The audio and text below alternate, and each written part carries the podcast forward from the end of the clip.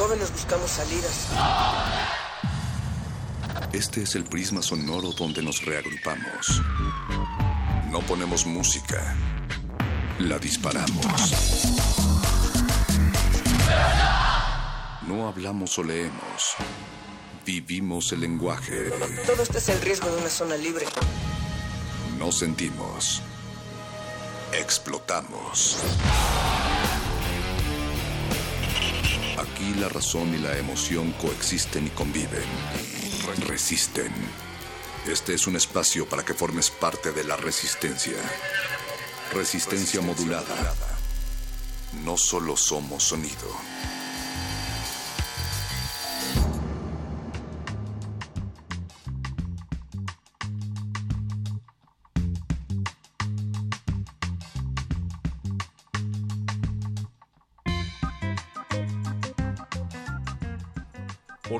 Estamos, porque seguimos, porque hemos sido, porque todo nos viaja, nos indica y nos subsiste y el viejo corazón pulsa a través de estas heridas, pero también porque médulamente e incombustamente clamamos, nos poblamos, nos complicamos y nos encolmenamos. La vida está sonando 2, 3, 96.1 pasos en la memoria con taladros de luna de diamante mientras llegan inconciliables y sedientos como en un prurito de ácidas hormigas. Resistencia modulada, enero de 2017, que ya queremos que se acabe. Hoyos, daños, cicatrices y agendas, pero pues también orejas que se abren a kilómetros de esta cabina y de estos corazones, señora Berenjena. Buenas noches. Ahí tienen ustedes, señoras y señores, la voz del perro muchacho en este primer martes en vivo del 2017 en Resistencia Modulada. Gracias a todas y todos ustedes por acompañarnos. Gracias, perro muchacho, por estas palabras. Casi me sacan una lágrima o al menos un suspiro de esperanza. Es un ladrido poético. Es un ladrido poético, exactamente. Porque esto es Radio UNAM. Eh, los invitamos a unirse a este convite radiofónico. Esto es Radio Pública, Radio Universitaria. Y les tenemos un montón de cosas buenas e interesantes para esta noche que arrancamos con todo el power que tenemos para todas y todos ustedes. Tendremos a Derretinas después de este segmento, tendremos a Derretinas. Ellos hablarán de lo más esperado en el mundo del cine para este 2017. Yo no sé si ellos ya hablaron de Star Wars. Bueno, eh, no sé si les alcanzó el tiempo en el último en vivo del 2016, pero deberían también estos muchachos porque a mí, perro muchacho, me encantó. La nueva Rogue La One. nueva Rogue One me encantó. Hay, hay que hacer una disección ahí, este, eh, de, de multidisciplinaria de Rogue One. Hay que hacer una distinción multidisciplinaria, sobre todo en el contexto de la muerte de Carrie Fisher. Claro. Y en el de que aparece por primera vez un actor mexicano en una de estas franquicias, ¿no? Un montón de temas ahí bien, bien padres. Yo creo que sí están viendo al futuro. Eh, ¿Tú ya la viste, perro? Yo ya la vi. ¿Sí la viste? ¿Te gustó o no te Y la- gustó? pues la verdad es que soy un verdadero nostálgico de Star Wars y el final es, como muchos dicen, lo que más me Por apasionó. No, bueno, claro. No, no les vamos a decir, No, obviamente, no sé si pero... alguien que no esté familiarizado con la franquicia la vaya a disfrutar igual que yo. Eh, probablemente sí. Dice Ricardo Pineda, también colaborador de Resistencia Modulada, uno de los glaciares que le gustó bastante a pesar de que no es fan de Star Wars. A mí me gustó. Yo, yo no soy la más, pero soy suficientemente fan como para no perderme nada y este y me encantó. Y, vaya encantó. que es tiempo de ser rebeldes. Es totalmente el tiempo de ser rebeldes, de, de, de hacer comunidad. Eh, y pues bueno, para eso estamos aquí también. Después de Derretinas viene Resistor, el momento de tecnología de esta resistencia modulada. Esta vez, esta noche, estarán hablando de cómputo en la nube, la vida en la nube, aquellos programas, servicios que solo se brindan, que solo se encuentran en Internet. Eso para Resistor. Prepárense porque el punto R, el espacio más caliente de resistencia modulada, va a invadir el cuerpo sónico de Radio UNAM y presentarán un especial dedicado a los músicos fallecidos el año pasado. No cualquier especial, es música para apapachar a quien tengan al lado o autoapapacharse, ¿por qué no? También. Autoapapacharse, por supuesto, que es súper rico y para eso estará el punto R en esta noche, eh, antes de que se acabe este martes 10 de enero. Pero antes de todo eso también eh, lo que va a ocurrir aquí en esta cabina con el perro muchacho y yo, la señora Berenjena, eh, estaremos hablando con Pedro Kumamoto, que es diputado independiente en Jalisco, acerca de su propuesta de austeridad. eh, hashtag si no hay voto, no hay dinero. Así es que es una de las formas en las que este diputado independiente, este joven diputado, eh, está, está como proponiendo algunas salidas eh, ante la crisis que tenemos enfrente, ante esta situación tan delicada. Y pues es por el tema de la austeridad y también estaremos hablando de un carnaval, perro muchacho, porque ya se acerca el Baidorá. El carnaval de, de, Baidorá y qué mejor momento para querer estar de fiesta, porque la risa y el holgorio también son formas de resistencia. Vamos a platicar con gente del Baidorá, así es que estén pendientes, Resistencia Modulada estará presente en este evento. Eh, vaya que son necesarios estos eventos lúdicos, señora Berenjena, porque 2017 era el año que como, eh, como bien traías a colación el tema de Star Wars, 2017 era el año que debía traer el equilibrio a la fuerza, pero no sabemos qué está pasando. Todo el mundo quería que se terminara el 2016 y ahora no sabemos qué hacer con el 2017. No sabemos qué hacer, no, pues esto se veía venir, las fluctuaciones, había una fluctuación ahí en la fuerza, se veía venir que el 2017 no iba a estar nada, nada sencillo. Pero bueno, qué mejor manera de afrontar las crisis que bailando y bailando juntos además. Y ya tenemos por acá en la línea, ya tenemos a Pedro Kumamoto. Eh, diputado independiente, como les decíamos, por el Congreso de Jalisco, por el distrito de Zapopan. Eh, también eh, pertenece a esta organización Wikipolítica. Pedro Kumamoto, ¿nos escuchas? Sí, así es. Muy contento de poder estar aquí en Resistencia Modulada y también invitan, también voy a Baidora. Ah, muy bien. ¿Ya viste, ¿Ya viste el cartel, Pedro? Sí, está bueno. Sí, está bueno, ¿no? Hay, hay este, no sé a ti, pero a mí la cumbia me emociona y va a haber cumbia en esta edición de el Carnaval Baidora. Pero bueno, eh, sí, va a haber, va a haber bastante cumbia, va a haber una buena oferta que estaremos hablando más adelante. Pero Pedro, pues nos encontramos en un momento delicado, un momento crítico, el alza de precio la gasolina. Otro momento crítico. Otro más que se suma ya a la de por sí este, complicada situación que vivimos en nuestro país. Y pues primero preguntarte directamente cuál es tu postura frente a este, el llamado gasolinazo, Pedro. Mira, yo creo que algo muy importante lo acaban de, de plantear, que es estamos siendo afectadas, afectados precisamente por este llamado gasolinazo, pero que en realidad tiene que ver con una realidad macroeconómica, con un modelo económico y también con una clase política. Lo que nos habla o lo que nos podríamos plantear es que estamos afectadas, afectados por el alza de los precios, porque ya nos va a alcanzar a comprar ciertas cosas, porque el transporte va a ser más caro, pero también por otros puntos. Por ejemplo, la opacidad con la que se manejan los impuestos, eh, el engaño con el que nos dijeron que las cosas iban a cambiar, que iban a bajar los precios y que en realidad terminó siendo distinto. Y bueno, yo creo que a final de cuentas eh, hemos construido sin darnos cuenta, o ellos construyeron sin darse cuenta, la clase gobernante, una nueva mayoría. Una nueva mayoría que puede afrontar este tipo de retos, sí, definitivamente. Una nueva mayoría que tiene que llamar a cuentas a las personas corruptas que desmantelaron a Pemex, sí, también esa mayoría puede construir eso.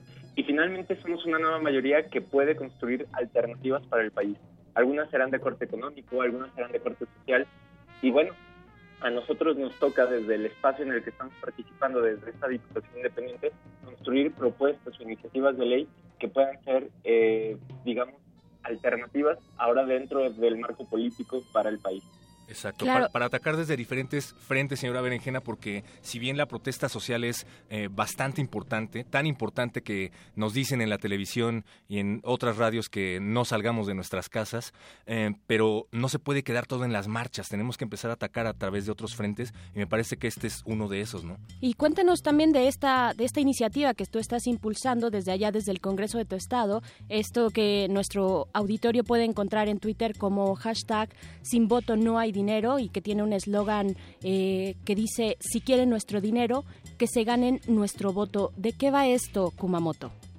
Bueno, es una iniciativa que quiero dejar como este, asentado, que la presentamos previamente el año pasado, Manuel Cloutier, diputado independiente federal, y yo. ¿De qué se trata? Se trata esencialmente de que cambie la fórmula con la que se reparten los recursos económicos a los partidos políticos. Para dejarlo ahí muy claro, hoy si los partidos políticos reciben dinero es por una fórmula que significa 46 pesos por la cantidad de personas que están en el listado nominal. Significa que todas las personas que tienen una credencial para votar les estamos dando dinero a los partidos políticos. A mí me parece, y creo que a muchas personas esto nos parece algo ridículo porque pues en un país donde el 50% solamente en la elección pasada no fue a votar y de la gente que fue a votar el 10% anuló su voto, eso significa un enorme descontento al respecto de los partidos políticos. Por eso lo que estamos planteando es cambiar la fórmula de esos mismos 46 pesos por la cantidad de personas que votaron válidamente en la elección pasada. Eso significa que si las personas no van a votar o si votan nulo, se les estaría descontando a los partidos políticos. Caso contrario, los partidos hacen bien su trabajo, terminan la guerra sucia, viven en la austeridad, demuestran que son mecanismos populares para la conquista del poder, que son eficientes, que son honestos, que son transparentes, bueno, la gente irá a votar y recibirán los recursos financieros. Esto lo que plantea no es acabar con los partidos, entonces lo que plantea es cómo los mejoramos, pero también cómo los metemos en cintura en la lógica de austeridad. Nos dicen que hay que apretarnos el cinturón hoy, pues yo creo que los primeros que tienen que empezar con eso son ellos. Definitivamente. Eh, Pedro, bueno, las matemáticas electorales son complejas en nuestro sistema, en nuestro sistema electoral, pero yo aquí me surge una pregunta. Eh, con todas estas reglas matemáticas, eh, no, no, se estaría beneficiando a partidos más grandes que ya cuentan con una estructura incluso clientelar de captación de votos. ¿Esto no beneficiaría, por ejemplo, pienso por supuesto en el PRI? No, y bueno, créeme que eso es algo que también nosotros hemos pensado y que también nos preocupa, porque evidentemente no nos gustaría hacerles los favores eh, pues a, a, este partido que le ha hecho tanto daño al país, pero yo te puedo decir algo muy, muy concreto. La, la bolsa eh, de la que estamos hablando es la que se forma a partir de esta fórmula. Lo que se reparten sigue siendo proporcional, es decir, por, por ponértelo en, matemáticas simples, el 30% se reparte de manera igualitaria y el otro 70% se reparte conforme a la votación que hayan recibido. Pero lo que estamos tratando de modificar no son esos porcentajes de 30 o 70, sino lo que queremos modificar es la bolsa que se van a repartir entre esos partidos políticos. Ya, ajá, ya con eso me, queda muchísimo más claro. Sí, tiene más sentido, señora Berenjena. Tiene mucho más sentido. eh, no me expliques. Pedro, pues también aprovechando que te tenemos aquí, este, queremos preguntarte, pues, cómo ha sido tu experiencia, la experiencia de resistir, qué significa ser independiente en un sistema de partidos, cómo generar acuerdos y apoyo sin una bancada. Eh, ¿Cómo ha sido esta experiencia para ti, Pedro Kumamoto? Yo creo que lo sintetizarían tres puntos específicamente. Lo primero es poder construir al lado de las personas que normalmente no se han sentido llamadas por el sistema político. Eso ha sido fundamental porque nos permite tener pues presencia en lugares, en proyectos, en resistencias, en redes que normalmente no se sienten identificadas con los partidos políticos pues por la suma de agravios y por la suma de pues digamos de procesos que los han ido separando poco a poco de las personas y eso es algo muy valioso. Ahí está y ahí reside nuestra base natural de apoyo en el Distrito 10, pero también en otras partes del país y eso es algo muy importante, ¿no? Demostrar que desde otras latitudes se construyen resistencias que aparte se van sumando a las otras redes que ya existen previamente. En segundo lugar, eh, un año de, porque acaba de pasar un año, quizás un año, dos, tres meses, eh, de también aprender a identificar en qué podemos construir con las y los legisladores que están en el Congreso local. Esto significa a veces bajarle dos rayas a la vanidad, dos rayas a los puntos en donde probablemente puedes decir que estás en contra, pero en realidad buscando los puntos a favor, los puntos en común, puedes sacar adelante iniciativas. Y eso, esa invitación también se las he hecho a mis compañeras y compañeros. Y bueno, hemos sacado proyectos, evidentemente siempre desde una lógica progresista, desde una lógica que lucha por los derechos humanos y una lógica que pugna por la honestidad y pues por otro tipo de modelo económico. Y finalmente, yo creo que el último punto del que hemos aprendido muchísimo es que esta democracia, este, digamos, proyecto político en el que se encuentra el país, está rebasado.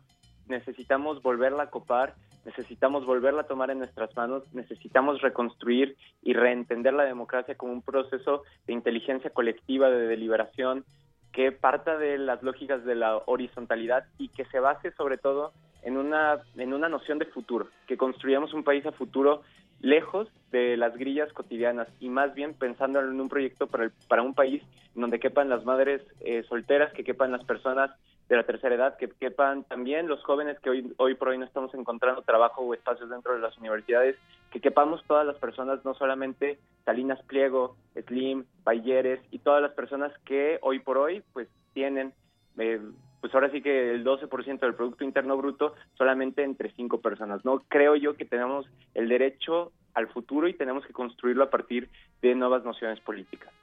En ese sentido, Kumamoto, que planteaba hace unos momentos la señora Berenjena de trabajar al, al, interior del Congreso sin una bancada, ¿qué posibilidades tienen estas iniciativas de volverse una realidad? Yo creo que muchas. Y, y lo quiero también como decir honestamente, a, a final de cuentas, eh, yo tengo un voto de 39, que en el sentido aritmético suena que es poco. Sin embargo, si las causas son verdaderamente auspiciadas por la sociedad, si verdaderamente son impulsadas por las personas, creo yo que tiene muchísimas más posibilidades. Y este es el caso de esas iniciativas. No solamente yo propuse el tema de eh, quitar el fuero a los políticos en Jalisco, pero es importante decir que sí fue una causa popular, una causa de la gente que hizo que todas las bancadas o todas las fracciones reflexionaran y plantearan algunas alternativas al respecto del fuero. Y creo que eso demuestra que al menos aquí en Jalisco hay una sociedad activa, hay una sociedad que quiere participar y sobre todo una sociedad que es crítica de su realidad. Pedro, eh, en este punto, y bueno, se nos está empezando a acabar ya el tiempo, pero en este punto no quisiera dejar pasar la oportunidad para preguntarte, bueno, en este contexto del que hablas de esta, esta masa colectiva, esta, eh, eh, esta ciudadanía que, a la cual tú representas, quisiera preguntarte tu eh, opinión, tu postura frente al aborto, que fue muy crítica el año pasado eh, allá en el Congreso de tu estado. Bueno, nosotros, y creo que es muy importante ahí también dejarlo claro, propusimos un acuerdo legislativo al respecto de la, eh, pues digamos, del respeto a la NOM 046. Hay que recordar que esta norma oficial mexicana permite, por ejemplo, que las niñas o las mujeres que han sido eh, pues víctimas de una violación puedan acceder eh, al derecho a decidir a través de pues mecanismos legales y sobre todo seguros del Estado creo yo que es importante seguir impulsando los derechos sexuales y reproductivos desde una lógica progresista. Y bueno, nosotros desde aquí de Jalisco a veces nos encontramos pues con dificultades, evidentemente es algo que tenemos que ir eh, cuesta arriba, pero creo que vale la pena defender pues una agenda feminista y una agenda eh, pues progresista.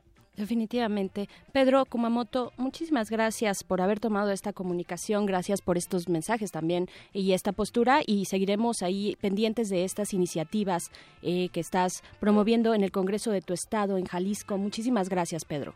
No, muchas gracias a ustedes y siempre un gusto saludarles a todas y a todos los que escuchan Radio UNAM.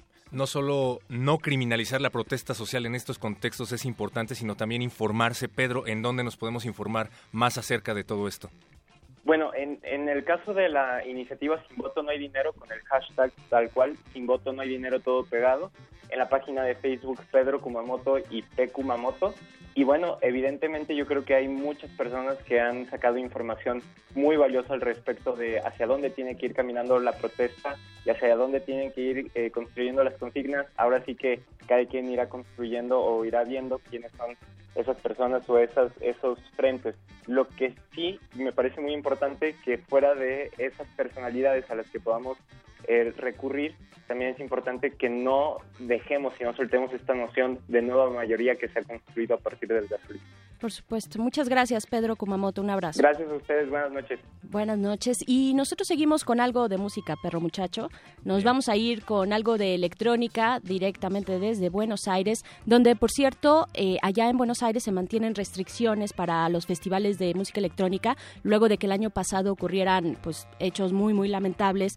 Eh, murieron cinco jóvenes en un festival y a partir de ahí se prohibieron estos, estos festivales de música electrónica específicamente. Mueren la causa de muerte fue por el uso de sustancias, mal uso de sustancias eh, dentro de los festivales, así es que urge educación al respecto eh, sobre el uso de las sustancias eh, en los festivales a los que acudimos las y los jóvenes. Nos vamos a escuchar, y en general, por supuesto, nos vamos a escuchar a Ailu, la canción se llama TKV.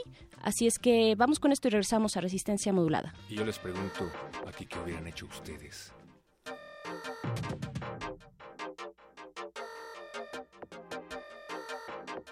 Resistencia modulada.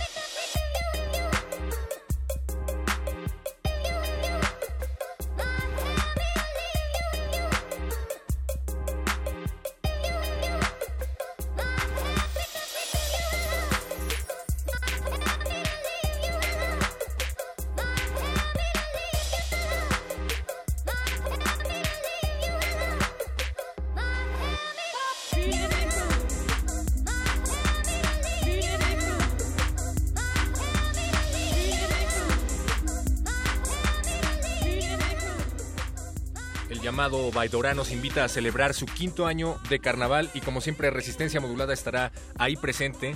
Señora Berenjena, yo te veo particularmente emocionada, no más que me toques.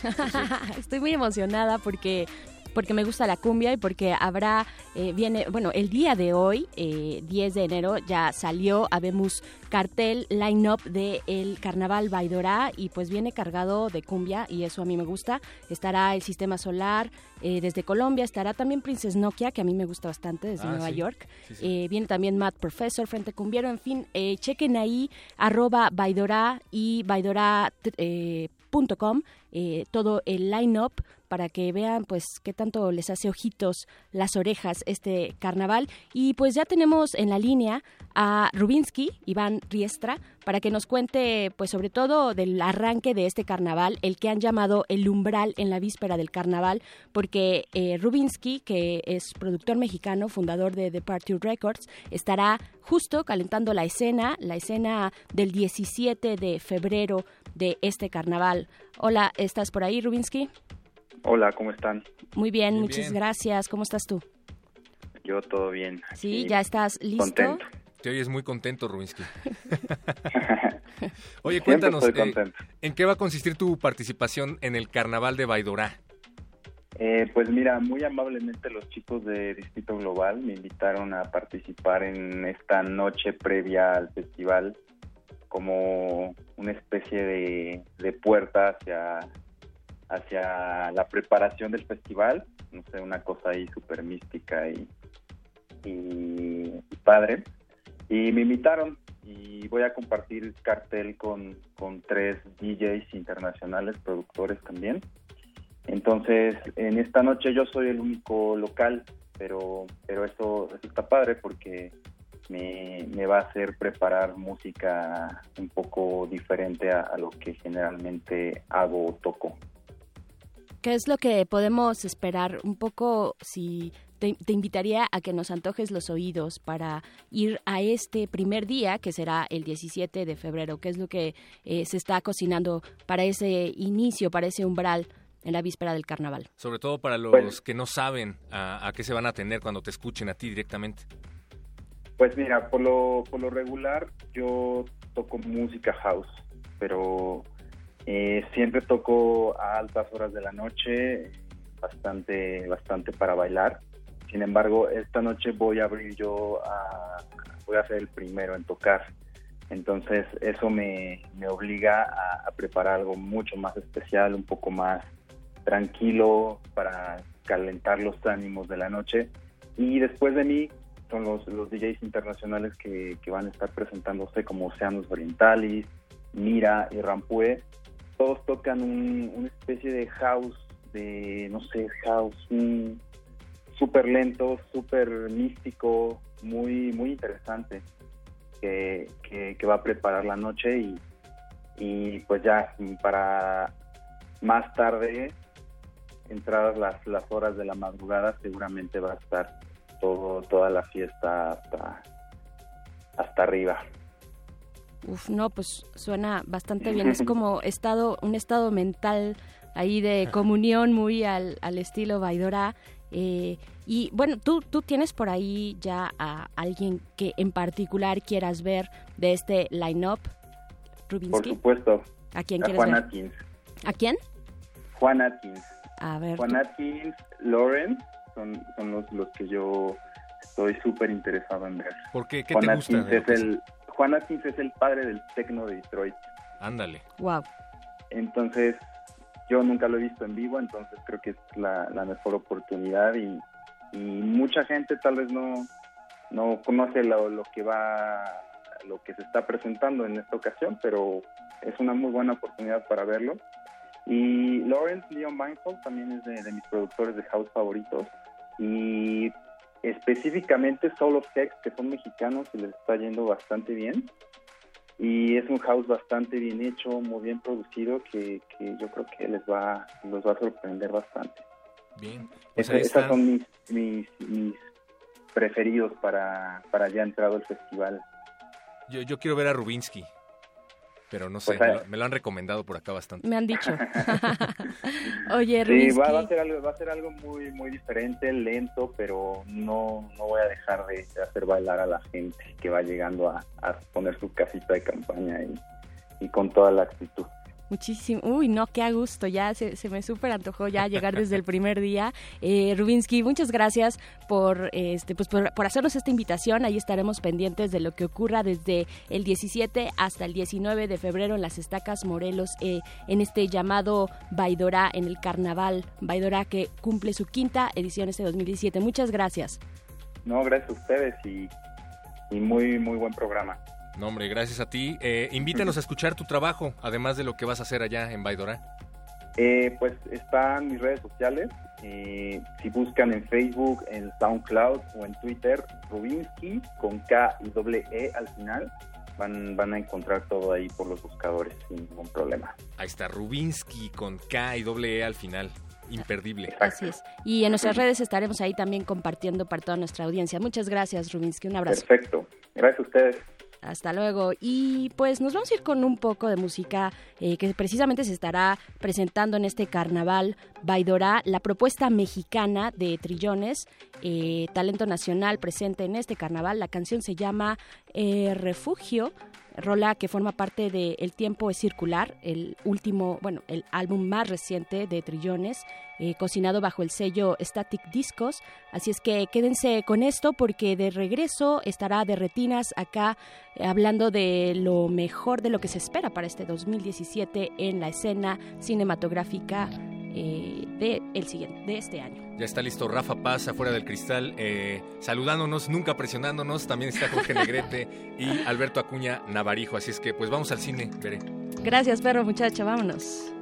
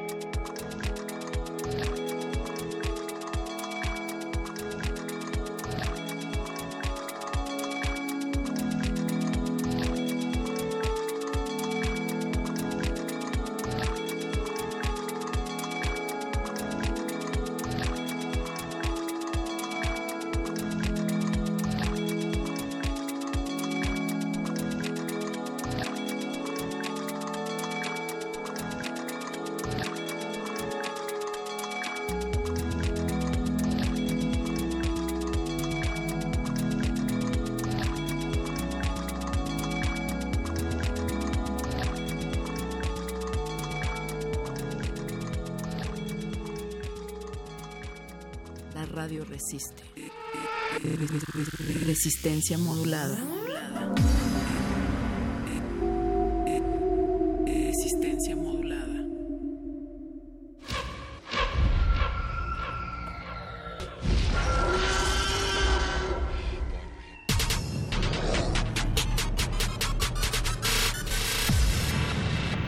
Entre el pasillo de los estrenos y el de la nostalgia, se encuentra la sala de la resistencia. Disfruta las mejores historias hechas para tus ojos a través de tus oídos. Estás a tiempo para la función en la sala de cine auditiva de, de.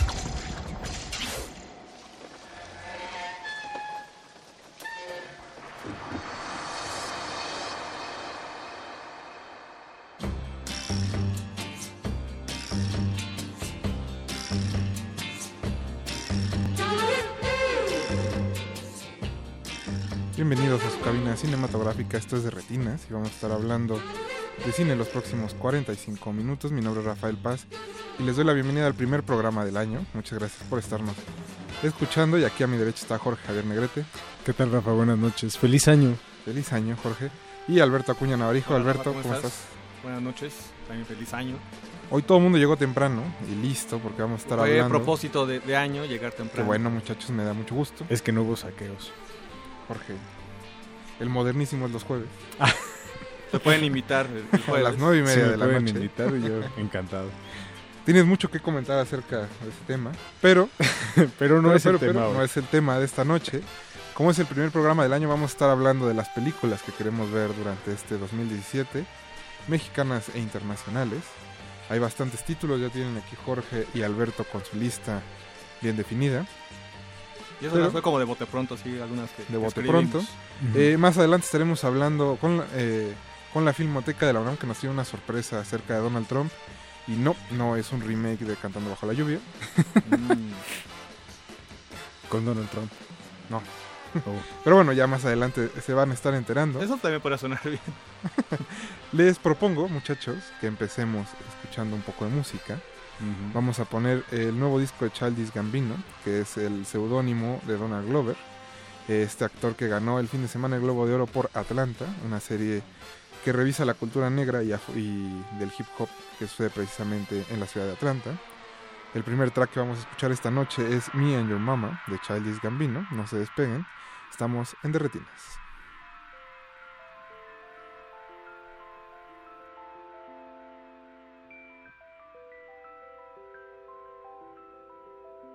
De retinas.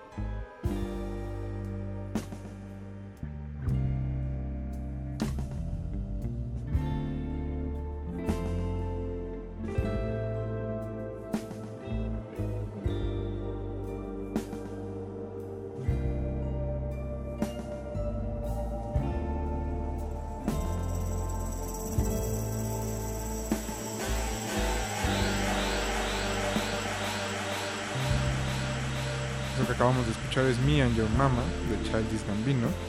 El alter ego de Donald Glover, que además de actuar también rapea, toca funk, jazz, blues. Comediante, escritor, productor. Hace hombre. muchas cosas ese muchacho, el próximo estelando clarísimo. Exactamente. Y O es que se escucha de monerías. Él sí. Y eh, es el, el momento preciso para entrar al tema de esta noche. Las películas que más esperamos eh, este 2017. Que como todos los años va a estar lleno de cine. Ojalá que sí. y ojalá, o sea, en cuanto a eh, cine mexicano, podamos eh, tener mayor cantidad este, en la lista de lo mejor, ¿no? Ojalá, porque tú hiciste una lista de lo peor del año y todo era cine mexicano, Navarijo. Mm, sí, y eso que no me vi ya tan aborazado porque sí eran 20, y no dejé en 12, cinemamóvil.mx, ahí pueden revisarla, el día de hoy se publicó, y quedan en 12, más otras dos que se habían estrenado eh, comercialmente, este, pero pues sí, hubo desde películas como Capo, de Fuga del Siglo, a este, hasta películas, las dos películas de Nicolás Pereda, Saludos Ficunam, este, Santa Teresa y otras historias, en fin, muchas otras cosas pueden revisarlo, pero también hubo lo mejor, también lo pueden revisar ahí. ¿Por qué enfocarnos en lo malo, Alberto? Vamos no, a por eso vamos también a está tener, lo bueno. Vamos a tener expectativas, vamos Sí, a por este, ser digo, el- optimistas por el futuro. El próximo año, digo, el- en diciembre, yo creo que podemos tener también unas buenas películas, como el caso de eh, la nueva película de Julián Hernández. Oh, Rencor tatuado. Rencor tatuado, que de hecho eh, acaban de este, subir las primeras fotos porque acaban de este, terminar la, la filmación. Entonces seguramente por ahí de pues Morelia posiblemente Es muy probable. estaremos viendo lo nuevo de Julián Hernández. ¿De qué va este, Alberto? Pues todavía no hay mucha información al respecto, pero bueno, es. eh, pues ahora sí que es como el cambio eh, que es- eh, el mismo Julián esperaba después de cuatro películas con ciertas temáticas en cuanto desamor, este, relaciones este, infructuosas. Bueno, pues aquí es acerca de una justiciera transexual eh, interpretada por eh, Diana Lane, que es eh, pues una actriz que ya ha participado con Julián en algunas otras películas, pero en papeles pequeños. Bueno, pues aquí es su eh, primer papel protagónico con él. Eh, pues la recordarán eh, como Eva en Adán y Eva todavía, ya hace algunos años. Mm, Es su ujú. papel, digamos, más representativo. Y eso es eh, pues el cambio completamente tonal y temático de Julián. Que de hecho, por cierto, habrá que decir que en marzo, por lo menos es lo que tentativamente se tiene, este, también se estrena pues su película anterior, que ya eh, habíamos mencionado en algún momento cuando vino por aquí Julián, que es eh, Yo soy la felicidad de este mundo. Este, pues por fin va a tener su estreno comercial, ya un poquito eh, fuera de, de lugar, un poquito, pero bueno, vale la pena porque además viene con un corte diferente. Muy bien. Y no es el único autor de nuestro país que va a tener estreno. Claro. Creo que el otro que llama la atención es Carlos Regadas. Así es, Carlitos Regadas que seguramente va a estar estrenando en la competencia oficial de Cannes o en alguna sección paralela eh, con la película Donde nace la vida que se lleva a cabo en el mundo de la cría de toros y que va a estar narrando el, la crisis de una, de una pareja. No tenemos más información, pero en base a lo que pudimos ver en Postenebras Lux y por la actitud de Carlitos últimamente, creo que podemos esperar cosas bastante, bastante impredecibles. Creo que un poco más ligero. ¿Tú crees? Se ve, se ve más relajado el muchacho. Eh, Aunque en la vista de, de Alberto creo que no. No, yo no lo veo así. No, yo, este, pero bueno, sabemos de que, pues, dentro de cada película siempre los proyectos de regadas son un poco herméticos en, en cuanto a información se refiere.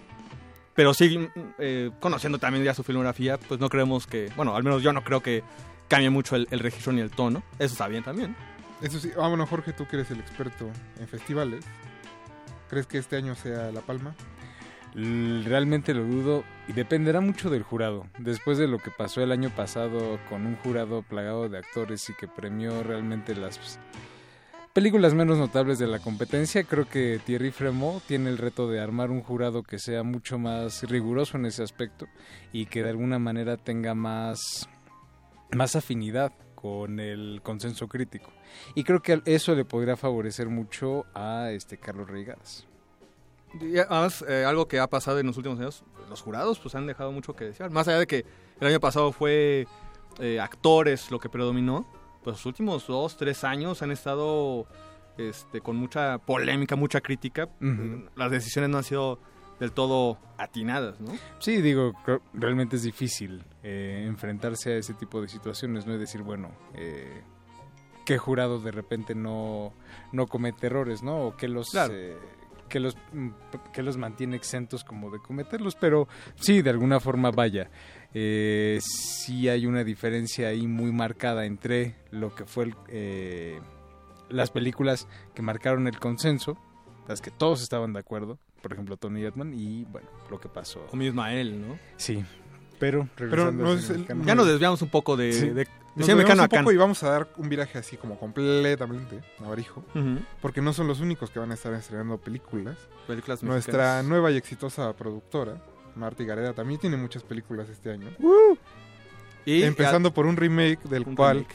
estás muy, muy emocionado, Alberto. Pues, Platícanos, Alberto. pues no sé si eh, será la palabra emocionado, pero sí con cierta curiosidad. Dice, dice Alberto que dice, Alberto, dice Betoques que sí es la secuela de Amarte duele. Eh, pues Dice- va por pero ahí. La tercera parte, no la segunda. La, La, tercera. tercera. Eh, va por ahí, puede ser. Pero sí, bueno, es el remake de una de las películas más exitosas de los últimos años de, de Bollywood, eh, que es Tres Idiotas. Es la película con la que regresa Marta Gareda después de un año... Y no solo Marta Gareda, Carlos Volado. Carlos Después Volado. Colosio. No, y además, el hijo de Derbez. Ah, claro. Va a ir Derbez. Y el hijo de Christian Bach. Bueno, bueno, tiene un elenco Híjole. ahí prometedor. Está fuerte. Prometedor, Rodrigo Murray. Bueno, pues ya. Pero ya saben, promete. ya saben cómo son las películas de Marta Gareda. Se tiene que enamorar de alguien, se tiene que pelear con alguien y se tiene que reconciliar con alguien. Entonces, por eso son tres idiotas.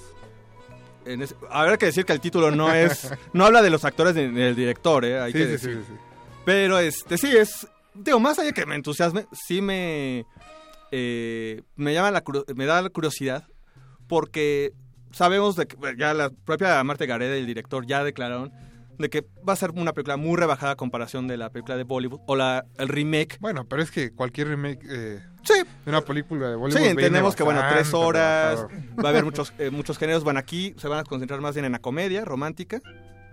Eh, y lo que sí esperamos es el mensaje, si lo van, y la esencia de la película lo van a mantener o no. En cuestión de eh, la educación y los maestros y lo que uno aprende. Si, si eso lo conservan, posiblemente la película podría funcionar, más allá de que si hay musicales, no hay musicales, que si Bollywood, no Bollywood. Bueno, si mantienen la esencia al menos, la película puede funcionar, más allá de Marta Gareda, por supuesto. Y bueno, se nos quedan otras películas mexicanas que ya se este- eh, estrenaron en festivales el año pasado y que este año seguramente tendrán estreno comercial, La Tempestad, La Región Salvaje, eh, Eh, Carroña, Hojas. tenemos La Carne, El Vigilante. Hojas, El Vigilante. Hay mucho, mucho cine Y mexicano. nada más ya para así, eh, rematar, eh, se estrena ahora en para Guadalajara, la nueva película de Raúl Fuentes, hablando de Julián Hernández, bueno, la nueva película de Raúl Fuentes, el director de Yo soy este, la felicidad de este mundo. No, perdón, este todo el mundo tiene al menos yo. eh, su primera película, bueno, regresa con Ah, Anadina. superfan. Sí, yo que soy fan. Bueno, pues regresa con Anadina. Este, se estrena en Guadalajara. Seguramente al final del año la tendremos ya en estreno comercial. Y eh, ahí también aprovechando, el 20 de, de este mes se estrena La Caridad, la segunda película de Marcelino Islas. Y pues en el transcurso del año, no sé, eso es todavía una fecha eh, toda medio desconocida, pues se estrena la segunda parte de México Bárbaro. La nueva eh, esa nueva antología De directores de terror, cine fantástico. Se renueva la, eh, la plantilla de directores, aunque se mantiene Sí. Lex Ortega. Y el comediante favorito del doctor Arqueles, Eugenio Derbez, también va a estrenar una película. How to be a Latin Hayek. Lover. How to be a Latin Lover. Uf, mucho Spanglish para este 2017. Un saludo al doctor Arqueles. Nosotros vamos a escuchar Riot de Childish Gambino y se la dedicamos al doctor que está aquí esperando su turno en la cabina. No se despeguen, estamos en Derretinas.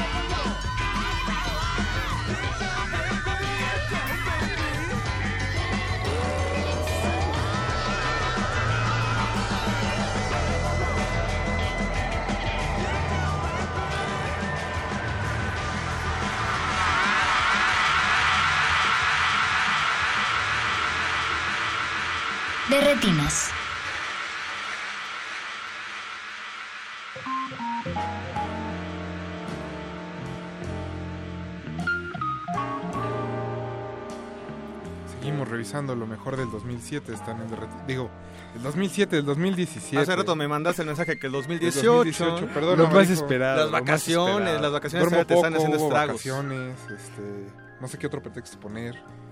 Eh, Masacre en Hoko, que todavía tiene la inercia de Masacre en Hoko. El dólar a 22, no sé. Sí, bueno, hay tantas cosas que Los están pasando en el saqueos. mundo. este, Disculpen ustedes, fui a ver a Assassin's Creed, también me dejó muy afectado. Carrie Fisher. Digo, ya, Se murió basta. Carrie Fisher, se murió David Raymond. Bueno, ya. bueno, 2017.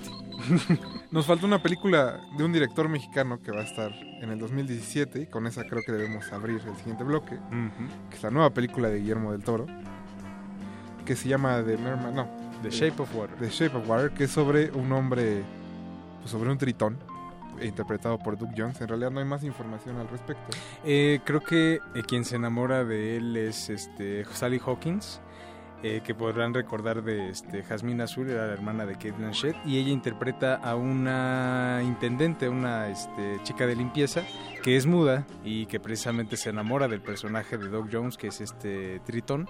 Y bueno, obviamente la película tiene un trasfondo de la Guerra Fría, de este los Estados Unidos de los 60, entonces también salen por ahí Richard Jenkins, Octavia Spencer. Entonces creo que Del Toro se puede levantar del tropezón tan horrible que fue este, la cumbre tajo. escarlata. Que exige. Sí, sí, sí, sí. De verdad no les gustó. A mí no me desagradó. Y eso Sí, que no soy fan de, del toro. A mí no me desagradó. Y, pues, sí, creo que son de las películas. Digo, no la tenía en mi lista, pero sí. Cuando aparezca, son de las que hay que ir a ver. Y la otra que una vez que superó todos los embates de Ricardo Monreal es Roma, la nueva película de Alfonso Cuarón que estaba grabando precisamente en la colonia Roma y que narra la historia de una familia en los años 70 que es la familia de Cuarón. Que de hecho, no solo este, por una parte de Monreal, pero por otra parte nosotros, cada vez que pasamos por, por la Roma, estaban este, desviándonos a- a- por todos lados. No Bueno, sé si a, pero- a alguien le tocó más. Pero por el cine vale la pena. Pues ojalá, ¿eh? Ojalá cuando la veamos no digamos, oye, por eso me desviaron de, de Monterrey. Oye, Alberto, pero querías coche, ¿no? No, lo peor de todo es que ni ¿Quién siquiera. tiene- sí, quien tiene coche que lo mantenga. Y después la gasolina, no, no. El modernísimo el jueves a las nueve y media de la noche. Que nos inviten, que nos inviten. Pero muchachos, ¿qué más tienen en sus listas? De lo más Este, esperado de este año. Ya nos vamos a otra cosa que no sea mecano, ¿verdad? Sí. Este, bueno, pues eh, creo que coincidiremos con Trainspotting 2. Híjole. Creo que sí. No. Pero bueno, Ok, bueno, pensaba que lo, los coincidió. Al menos bueno. por el morbo. Yo sí tengo morbo. por el morbo sí. Y aunque habrá que decir que, bueno, Danny Boyle, es- después de Trainspotting, curiosamente, ha sido un director Sí. muy regular. Sí, bastante.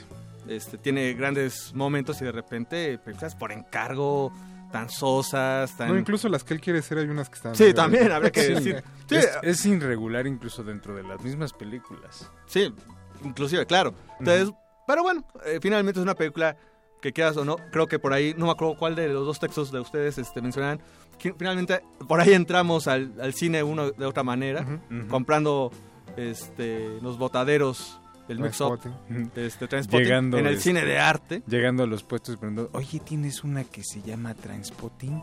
¿O la de Acid House? Que era, Ah, te la sí, vendían House, como programa doble. Y te la prenden como programa doble. No, carnal, estas están fuertes. Tan fuerte. Bueno, ya que estamos hablando de nostalgia que regresa este año, Blade Runner 2049. que después de del promete, por lo Sí, menos sí, no es una película que nos ponga tan este, en conflicto y tan nervioso de lo que puede resultar. Un saludo a Leopoldo Laborde. Pero creo que hay, hay potencial para hacer algo, algo verdaderamente interesante. Sí. Sí, tiene todos los elementos. Tiene a Ryan Gosling. eh, tiene el regreso de Harrison Ford. Ojalá no lo maten. Este, Ya pero sea el bueno. colmo, ya sea el colmo, ya con una franquicia suficiente. Pero bueno, este, creo que hay bastantes elementos. Y sí, el hecho Ya que de regrese que avión presidencial. presidente Ford lo necesitamos. Pero Este, bueno, Jorge, vas. Pero sí, hablando precisamente de la llegada y la mano que demostró Denis Villeneuve como tan fina para abordar ciencia ficción sin irse como a extremos o sin irse a las necesidades de los estudios de mercado.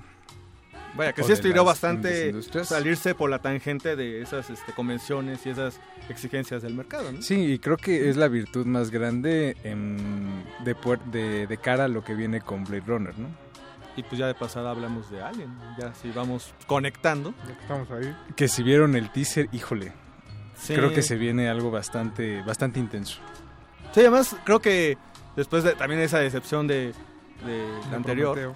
Aunque yo debo admitir que soy fan de la película, aún con sus fallas, con sus eh, enormes pecados, soy fan de Prometeo. ahí sí nada, creo que tú eres el único de aquí en la cabina. Este, ahí sí no te hacemos segunda, pero, sí te hacemos segunda de que creo que la película, esa segunda, eh, bueno, el regreso de, de Al Alien. menos por lo que se ve en el tráiler. Sí, al que menos. Es Alien Covenant. Hay una nueva tripulación que va precisamente a buscar el Prometeo, que era la nave de la película anterior, y a buscar al androide que interpretaba Michael Fassbender. Con otro androide Con que otro también androide es Michael Fassbender. Por si gustan de Michael Fassbender, bueno, por ración doble habrá en Alien Covenant. Y pues, como siempre, se encuentran con, con el Alien y todo, todo sale mal. Ustedes ya conocen Sí. la historia más o menos, pero bueno, Pero creo que cabe, vale la pena destacar que uno de los miembros de la tripulación es nuestro querido paisano Damián Bichir. Que andar que no le haga el acento como en los ocho más odiados, pues está bien. Ya con eso. ¡Órale! Pero era lo más chistoso.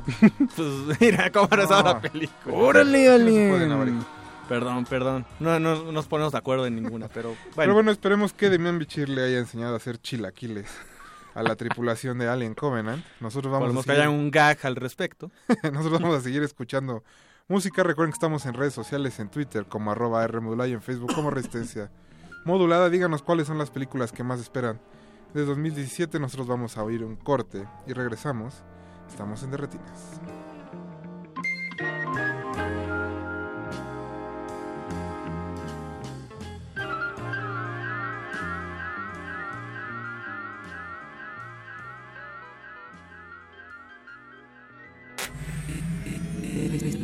Resistencia modulada.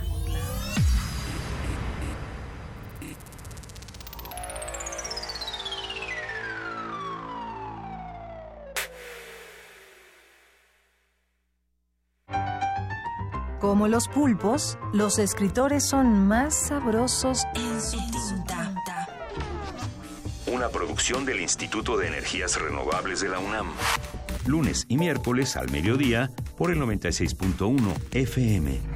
Radio UNAM. El cáncer es una de las principales causas de mortalidad en todo el mundo. En los últimos años ha cobrado 8.2 millones de vidas. Conoce más sobre esta enfermedad en voz de quienes transitan su sendero. El Camino del Cangrejo. Domingos a las 2 de la tarde por el 96.1 FM. Radio UNAM. Tras una cruzada de 120 días whatsappeando a Susana, por fin Julio logró probar el aliento de su amada. Su gallardía ante suegros chapados a la antigua y hermanos corpulentos hizo que se hablara de él en los alrededores. Pero ese día, Julio no esperó y no se protegió. Y ahora es leyenda por luchar contra una infección. Julio, cada vez que vas al baño recuerdas que ser valiente también es protegerse. Evita las infecciones de transmisión sexual. Es tu vida, es tu futuro. Hazlo seguro. Visita gov.mx diagonal como le hago. Gobierno de la República. Testimonio de oídas. Música nueva en voz de sus creadores. De sus intérpretes. Un autorretrato sonoro de la música de hoy. Escúchanos por el 96.1 de FM los martes y jueves a la 1 a.m. o en su retransmisión los sábados y domingos también a la 1 a.m.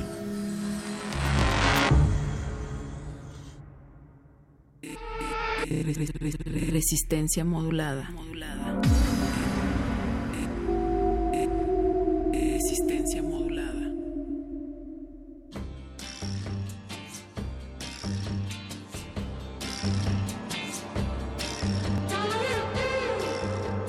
queremos dar la bienvenida a todos nuestros amigos del 860 de AM. Esto es de Retinas y estamos platicando sobre las películas que esperamos ver este 2017. Y muchachos, nos quedan muchos títulos y en realidad muy poco tiempo. Como siempre. Como siempre. Así que, ¿cuáles son las películas que más quieren ver ustedes y que tienen en su lista así, Así, a tope? Disparando, pues, eh, este viernes se estrena por fin Godzilla. La, Ah, bueno. la- la nueva película japonesa. Y eso podemos conectar con Colosal, la Mira. película de Nacho Vigalondo. Es un muchacho con talento. Claro, este que finalmente conecta con este otra película también esperada que es King Kong, la nueva película con, con, este la mm, ¿Cómo se llama la nueva película? La Isla Calavera. La Isla La Calavera. Isla no, Calavera. Iba a decir de cristal, no, Calavera. Este, creo que con esas tres pues tenemos por lo menos para este año monstruos gigantes. No, y hay otro monstruo que. Jorge también quiere ver, que es Okja. Ah, El monstruo de Okia, que es la nueva película de Bong Joon-ho, el director de... El Expreso del Miedo. El Expreso del Miedo, Snowpiercer, que este se va a estrenar en Netflix, pero yo creo que primero va a pasar por algún festival antes de, este, de llegar a la plataforma. Y bueno, obviamente la película, este, además de ser dirigida por Bong Joon-ho, está estelarizada por Jay Gyllenhaal, por Tilda Swinton, Giancarlo Esposito, un elenco como bastante interesante y que habla pues, precisamente sobre un- una criatura que es amigo de una niña de una niña y que se ve en peligro porque una empresa quiere hacer algo con la criatura en cuestión. Y eso me lleva también a otro tipo de bestia, que es precisamente del que habla el cineasta griego Yorgos Lantimos, que continúa este, ahora con otra película en inglés también, protagonizada por Colin Farrell, en la que también aparecerán Nicole Kidman y ni na- nada más y nada menos que Alicia Silverstone, a quien recordarán como Batichica. O ni Y- idea. Oh, ni idea, Clueless. La chica de Ni idea, Cher, de Ni idea. Y este, en esta ocasión lantimos en la película que se llama The Killing of a Sacred Deer o El asesinato de un venado sagrado. Eh, presenta la historia de un cirujano que es Colin Farrell que ve su vida eh, amenazada por la presencia de un extraño joven. A mí me llama mucho la atención porque recuerdo que todos los cursos que he tomado, que no son muchos, de apreciación cinematográfica siempre dicen cuando hay películas de monstruos es porque socialmente tenemos muchos problemas. y el 2017 va a estar lleno de películas de monstruos. Empezando por La Isla Calavera, que es la nueva película de King Kong. Que de hecho donde- se estrena En pues, marzo. en marzo. En marzo, donde el director promete que no va a pasar lo de Godzilla, o sea, vamos a ver a King Kong desde el principio y soltando. Habrá que decir, no sé si ustedes compartan, pero a mí se gustó que Godzilla no apareciera gran parte de la película. Sí, era un buen acierto, pero bueno, muchachos, se nos quedan muchas películas en Hay el que hacer la tintero. segunda parte. Quizá hagamos una segunda parte, vamos a ir a eh, un corte musical, vamos a escuchar Redbone de Childish Gambino. No se despeguen, seguimos en Resistencia Modular.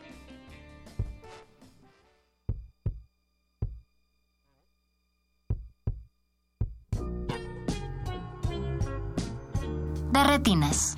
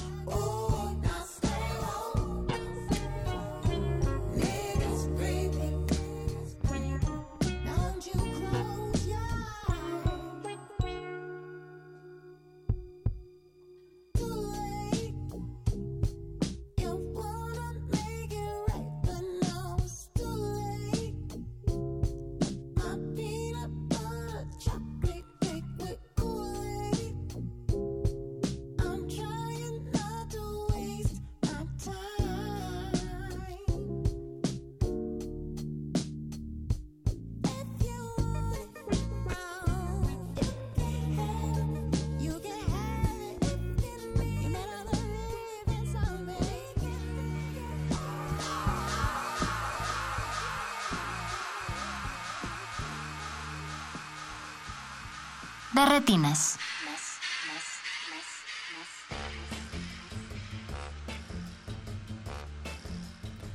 Ya estamos de vuelta en Derretinas, este es nuestro último bloque del primer programa del año. Y para cerrarlo, sí, siempre se nos va muy muy rápido y para cerrarlo tenemos en la línea a la licenciada Guadalupe Ferrer, directora de la Filmoteca de la UNAM, que nos va a platicar de un ciclo muy especial que están organizando. Buenas noches, licenciada, ¿cómo está? Buenas noches, ¿cómo están? Buenas noches, Rafael, Jorge, Alberto, buenas noches. Es un gusto escucharla para empezar este 2017. Y pues cuéntenos un poco de qué se trata este ciclo. Bueno, mira, eh, tomamos la decisión de programar un ciclo al que hemos titulado A propósito de Trump, porque no hay que olvidar que el 20 de enero toma posesión de la presidencia, pues probablemente del país más poderoso del mundo. Ajá. Y nos parece muy importante desde la Filmoteca y por supuesto desde la universidad estar eh, ofreciendo la posibilidad de que a través del cine las personas puedan eh, llevar a cabo reflexiones, conocer los temas, porque nos queda claro que si no sabemos de dónde venimos, pues difícilmente sabremos a dónde vamos, ¿no? Estarán de acuerdo ustedes. Sí, si no sabemos qué errores cometimos, los vamos a volver a cometer. Exacto, y si no sabemos por qué suceden las cosas que suceden, pues van a seguir sucediendo, ¿no? Y eh, licenciada, ¿qué películas podremos ver en este ciclo? Mira, antes de decirte las películas, sí quisiera decirte que en general concebimos al ciclo eh, y lo organizamos cronológicamente, eh, no específicamente por los temas, eh, sino cronológicamente por el año de producción. Y empezamos con las películas que abordan la lucha por los derechos civiles y políticos de las minorías negra y latina en Estados Unidos. Hay títulos que muestran el racismo que impera en el vecino país históricamente desde el nacimiento del Ku Klux Klan, con la intención de mostrar cómo lo, ha, lo que ha hecho Trump es renovar y dar fuerza a esos sectores de la población blanca. Y también decidimos incluir títulos que muestran lo que pasan los migrantes latinos al intentar encontrar un mundo mejor, ya que en sus países de origen pues también han sido explotados y han vivido miserablemente. Eh, empezamos el ciclo el 6 en el cinematógrafo del Chopo, eh, porque además nos pareció muy importante enclavarlo en esa zona de la ciudad, eh, no solo estar haciendo las cosas en el centro cultural, sino en el cinematógrafo de Chopo. Y empezamos con un clásico fantástico, El nacimiento de una nación, que es esta película de Griffith de 1915, Bastante nada más para que tomes en cuenta desde dónde ya el cine documenta, tomen en cuenta este, todos estos fenómenos. Eh, después estuvimos con Espaldas Mojadas, eh, te digo porque ayer fue el último día de Espaldas Mojadas, que es una película de Alejandro Galindo del 55, que probablemente es una de las películas más interesantes sobre el cruce de migrantes mexicanos hacia Estados Unidos. Luego presentamos Cómo matar un ruiseñor de Mulligan, que es un súper clásico del 62. Con Gregory que- Peck. Exactamente, que esa pasó hoy y todavía pasa mañana, eh, y que además es una clara muestra del racismo contra los afro-norteamericanos. Eh, posteriormente vamos a exhibir Mojado Power, que es de Alfonso Arau, que será el jueves y el viernes, y que vuelve a tocar el tema de la migración mexicana. Fiebre Latina, que pues a lo mejor ustedes han tenido la oportunidad de disfrutar de este musical estupendo de Luis Valdés, que se llamó Sutsu, ¿sí? Eh, que es el racismo ya contra los mexicanos específicamente.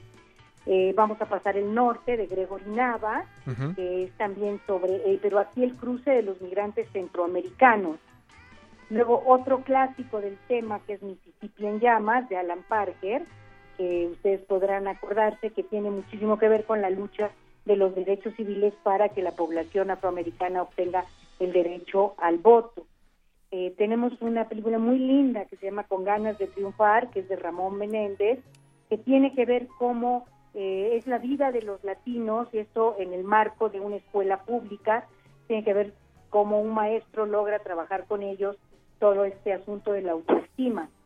Eh, está también Malcolm X de Spike Lee, que es también interesantísima y que tiene que ver con toda esta postura mucho más radical de los afroamericanos cuando también Luther King estaba haciendo toda la lucha por los derechos civiles, Historia Americana X, que es cómo va creciendo eh, ya en épocas mucho más contemporáneas, estamos hablando del 98, Los el racismo en Estados Unidos.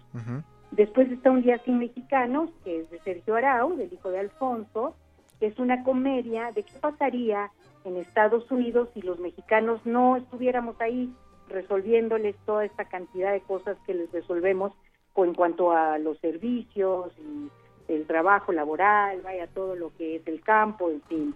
Vamos Ajá. a pasar a otra que se llama Van Bosler, que es de Spike Lee también, que tiene también que ver contra, que es del 2000, contra eh, la- los afroamericanos. Luego Santana, Americano Yo, que es de Edward James Olmos, que a lo mejor ya es una película del 92, de cómo son eh, orillados los latinos a delinquir.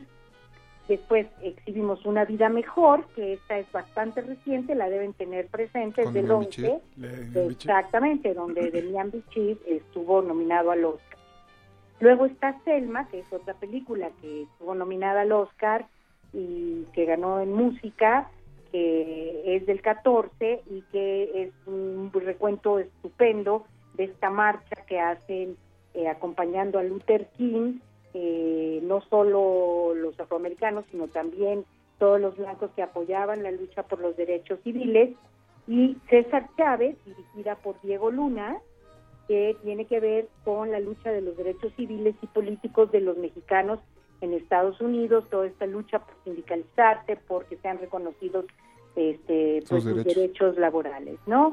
Ese es el ciclo, yo creo que da un muy buen panorama de pues esto que nos tiene a todos preocupados, que es entendamos por qué era muy importante saber que ahí hay un pasado al que no había que volver a dar fuerza, ¿no? A, a toda esta actitud eh, racista y discriminatoria de eh, sectores de la población en el vecino país. El cine también resiste. Muchas gracias por la invitación al Bien. ciclo, licenciada, Cinematógrafo del Topo. en el cinematógrafo del Chopo. Muy buenas noches y gracias por recibirnos la llamada. No, al Nos contrario, estamos gracias viendo ustedes. para ver las películas. Que, por favor, hasta luego, bye.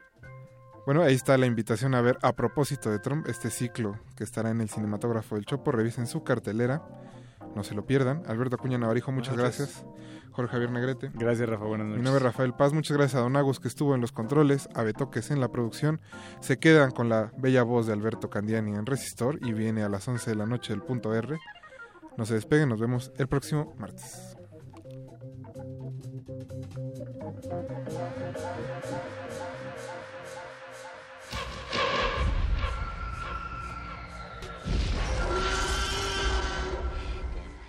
Es- es- esta producción superó nuestras expectativas. Gracias por acompañarnos. Hasta la próxima función.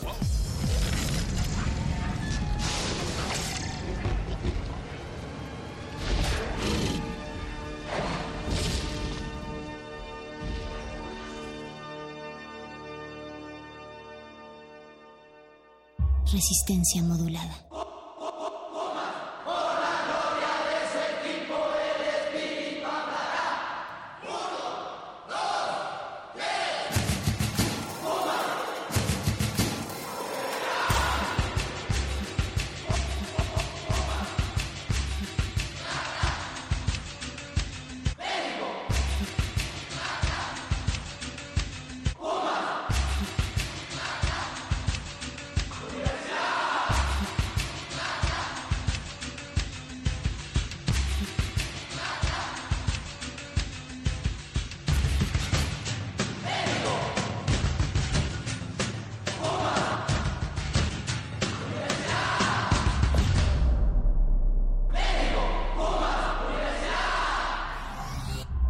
Resistencia modulada.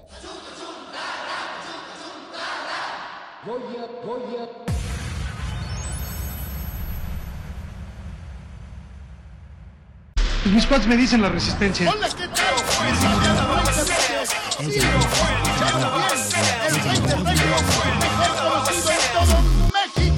A ver qué día me cae usted ahí por español para hacer definitivo lo del apodo. Yo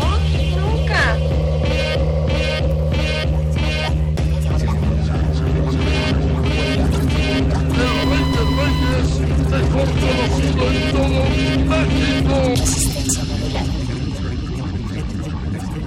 Resistencia modulada. Resistencia modulada. Introduzca nombre de usuario. Radio escucha. Introduzca contraseña. Resistencia modulada. Ender. Acceso permitido a resistor.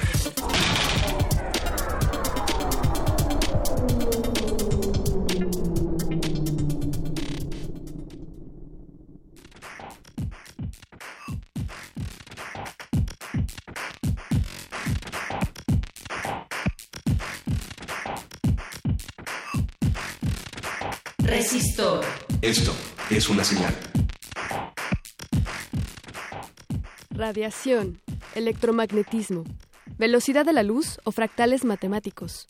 Buenas noches, radionautas que navegan por el universo de la frecuencia y la amplitud moduladas. Bienvenidos a esta nave espacial llamada Resistor, en la primera emisión en vivo del 2017. La voz que escuchan es de Loisa Gómez y está conmigo Alberto Candiani. Queridos radionautas, queridos radioescuchas, querida comunidad universitaria, querido México, querido año nuevo, ¿qué tan nuevo? Después de 10 días sigue siendo nuevo el año. Pues yo lo siento igual. Ah, sí. Yo, yo lo veo cada vez más frío, cada, cada vez más frío, cada vez... Lo voy a poner así. ¿Ustedes qué habrían hecho? Uf. Sí, bueno, Uf, yo no habría subido a la gasolina, pero habría venido a Resistor Sí. a empezar este, este 10 de enero. Sí, amigos, si algo les trajeron los Reyes, compártanlo con nosotros en redes sociales. Si les trajeron algo de tecnología, los invitamos a que nos presuman sus nuevos juguetes, sus gadgets. Por favor, en Twitter, arroba R modulada o en Facebook, Resistencia modulada. Estamos transmitiendo en vivo en el 96.1 de frecuencia modulada y también pueden escucharnos en www.resistenciamodulada.com y además en Es como damos inicio a esta emisión número 101 de Resistor que hoy está dedicada a uno de los temas que nos parecen más, más interesantes en esta resistencia, que además utilizamos todo el tiempo, el cómputo en la nube. ¿Qué es el cómputo en la nube? Es- Hay que bajarnos de la nube ya, ¿no? Oye, bájate de la nube. No, pues más bien subámonos todos a la nube o empiezan a surgir preguntas como, ¿no estaremos ya todos en la nube y ¿Qué no nos damos cuenta que estamos flotando y yo no sé si en las nubes le habrían subido así a la gasolina, pero pero en el cómputo cuántico, pues es, es esta idea, Eloisa, ra- radioescuchas, en la que puedes almacenar, procesar y compartir información en esta idea a la que le hemos llamado la nube, Que pues es un eufemismo, es una analogía para referirnos a algo abstracto e intangible. Y la nube es prácticamente el Internet. Eh, la nube es generalmente el Internet, hay otras nubes, puedes tener una nube personal, eh, sí, pero Ah, generalmente claro, Internet. tipos. Y, y, pues como te decía, eso es, es una analogía, un eufemismo, ¿no? Porque también como esto mismo de subir datos, pues eh, yo no sé si los estamos subiendo o los estamos bajando, es también una analogía. De lo que estamos hablando es de la transferencia de datos entre distintos sistemas computacionales generalmente. Eh, por ejemplo, las fotografías que tomas hoy día con tu smartphone, estas automáticamente se almacenan en, en tu nube. Pongo comillas radiofónicas y decimos comillas radiofónicas porque ustedes no verían si hago el gesto de las comillas. Pero esto de subir tus fotografías a la nube o tenerlas en un disco duro virtual, ahora todo esto, de nuevo, pues es- son conceptos, ya que efectivamente esa fotografía está en una o en varias computadoras, en uno o en varios servidores replicada, pero está en, en algún lugar, esos datos están almacenados en algún lugar. Y la nube, pues sí, como bien dices, Luisa, es Internet, que es este conjunto, es, es- nuevamente es una idea abstracta, el Internet, es esta interconexión de redes. Eh, decían algunos, Internet lo hacen las computadoras, los dispositivos que se conectan, el software, eh, los espacios de almacenamiento, los discos duros y desde luego los humanos. Pero todo esto en conjunto es Internet y entonces es ahí donde se están almacenando nuestras memorias, nuestras fotos. ¿Tú tienes, tienes algo guardado en la nube, Loisa? Claro, yo también tengo millones de datos procesándose, millones de números que, se- que están masticándose.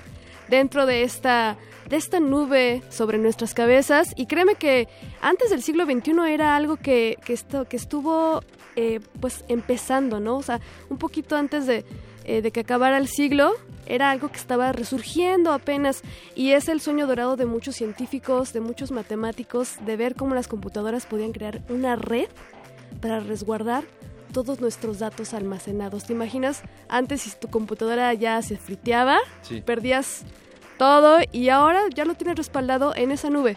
Se, se friteaba es un término técnico creado por, por, ingenier- por ingenieros amigos. Así Se es. refiere a, a- a cuando el desempeño y el rendimiento de un sistema computacional ha disminuido en sus capacidades. Eso, a eso nos referimos con que una es un, computadora... es un nuevo concepto aceptado por la Real Academia Española. No, no es cierto. De- definitivamente sirve, sirve el concepto. Mira, yo pienso, no es que yo haya estado, no es que yo haya estado ahí, me han platicado, Ajá. pero me voy yo a unos años atrás y almacenar datos lo hacías en una tarjeta de cartón perforada. Así eso, es. eso, eso ya es en blanco y negro, eso es de otro. Y después llegaron los discos eh, magnéticos de tres y media y de cinco un cuarto pulgadas. Los entonces ahí, exactamente, te- tenías que tener todo en un disquete para meterlo al- a tu computadora, para ejecutar el sistema operativo, para después cargar los archivos. Y luego, wow, las computadoras tienen un disco duro. Y empezaron unas computadoras con discos duros de 4 megas. ¡Ay, tengo 4 megas! Puedo guardar toda la Biblia en mi disco duro. ¡Ay, qué emocionante! Claro. Y así este devenir, bueno, pues ya hemos hablado en Resistor al respecto en cuanto a este algoritmo de crecimiento de, de la capacidad de cómputo. Y hoy podemos hablar de que una computadora que compres en el mercado, más o menos, pues tiene un terabyte, un terabyte de, capacidad. Fíjate que ha aumentado mucho esta cuestión del almacenamiento, la expansión del almacenamiento. Porque antes, ¿por qué existían los disquetes? Tenían, como cuánto tenía Alberto un disquete de almacenamiento? Ju- Justamente Unos había me- de, unos megabytes sí, sí, nada de más. Un megabyte, los disquetes de, de tres y media y los de cinco un cuarto creo que tenían aún menos, eran más grandes. Los archivos pesaban menos. Ahora requerimos de Sí. más calidad, de archivos más pesados y todo se está yendo a esa nube. ¿No será que esa nube está muy cargada? Ah, y que quizá pronto empiece a llover. Esa es una gran pregunta, esa es una gran pregunta, querida Resistoret. Por cierto, me da un gusto estar de nuevo aquí contigo en este 2007. A mí si también. Te, si te parece, vamos a invitar a la audiencia a interactuar con nosotros. Después vamos a escuchar una rola. Queridos amigos, estamos aquí transmitiendo en Resistor, en resistencia modulada en Radio UNAM, 96.1 de frecuencia modulada. Pueden seguirnos en Facebook como Resistencia Modulada o en Twitter como arroba R modulada. Esta voz que escuchan es la de Eloísa Gómez. Y Alberto Candiani. Y ahora vamos a escuchar una rola. Esto fue grabado por Bruce Fire Records en 2010. De Jack Johnson estamos escuchando From the Clouds.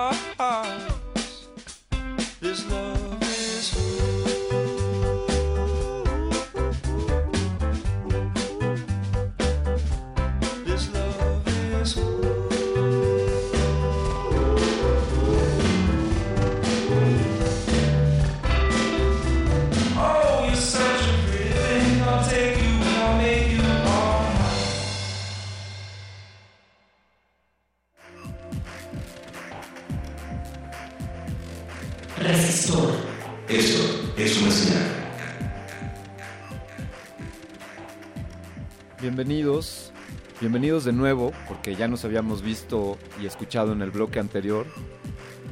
Esto es Resistor. Hoy, cómputo en la nube. Y para ello, y como siempre hacemos en Resistor, nos damos a la tarea de buscar al especialista más especialista en el tema y, al que esté más cercano, además. Y ese fue el caso de nuestro invitado de hoy, Nuestro invitado hoy es Fabián Romo Zamudio, director de Sistemas y Servicios Institucionales de la Dirección General de Cómputo de Tecnologías de Información y Comunicación de la UNAM. Bienvenido. Muchas gracias. De verdad estoy muy contento de estar aquí con ustedes. Gracias. Eh, Fabián, para, para nosotros es también es, es un honor que nos acompañes. Sabemos de tu trayectoria en la universidad, seguramente para muchos de los radioescuchas, tu voz y tu nombre les es familiar. Fab- eh, Fabián tiene una amplia trayectoria en la UNAM, ha, ha impartido cátedras, ha sido sin duda uno de los de los más valiosos contribuyentes al desarrollo tecnológico de esta institución, lo cual te agradecemos, extendemos ese agradecimiento y ese reconocimiento que sin duda tienes más que merecido, Fabián. No, pues gracias, de verdad. Oye, pues aquí estamos sobre cómputo en la nube, que si que si ya no me cabe nada en mi disco duro, a alguien, a alguien que conozco le pasó así, ya no le cabe nada en el disco duro, eh, has pasado tus archivos de Dropbox a Google Drive y luego los bajas y luego limpias archivos, este ya no lo voy a necesitar, lo voy a borrar, este nunca lo voy a borrar porque quizá algún día lo vaya a necesitar y de pronto ya Windows empieza a decir, oye, pues ya no tienes espacio en tu disco duro y también Windows, eh, Google Drive te dice, dentro de poco no vas a poder hacer nada porque ya no tienes espacio y entonces compra más espacio. Y todo esto es esto a lo que se le llama el cómputo en la nube. ¿Cómo podríamos definirlo, Fabiano? ¿Qué, características identifican este concepto del cómputo en la nube? Bueno, el cómputo en la nube no es en realidad algo tan nuevo. En sí, la, la terminología, como se denomina, es lo que suena un poco reciente. Pero el cómputo en sus inicios en realidad vino a ser mucho de esto que ahora llamamos la nube. El cómputo eh, en la década de los 60 particularmente, cuando empezaron a darse las primeras redes de, de comunicación entre equipos, que a su vez eran bastante sofisticados y que por lo mismo, digo, hablando de los 60, imagínense, ¿no? Tenían Sí. la inteligencia de un reloj hoy en día. Es más, un smartwatch es mucho más capaz que muchas de las computadoras de la década de los 60 y de los 70 eh, hacia finales de los 60 es precisamente cuando empieza, de hecho, Internet y empiezan a comunicarse las primeras redes de cómputo. Y estos equipos que eran tan sofisticados, por ejemplo, los bancos, muchas de las terminales que se utilizaban en los bancos, claro, ustedes son de la era del Xbox One para acá, pero uno que es del Atari 2600 para atrás, todavía nos tocó... Yo soy del Super Nintendo. Super Ah. Nintendo, muy bien. Entonces, toda, ya, ya eres un poquito atrás del Xbox One. Sí.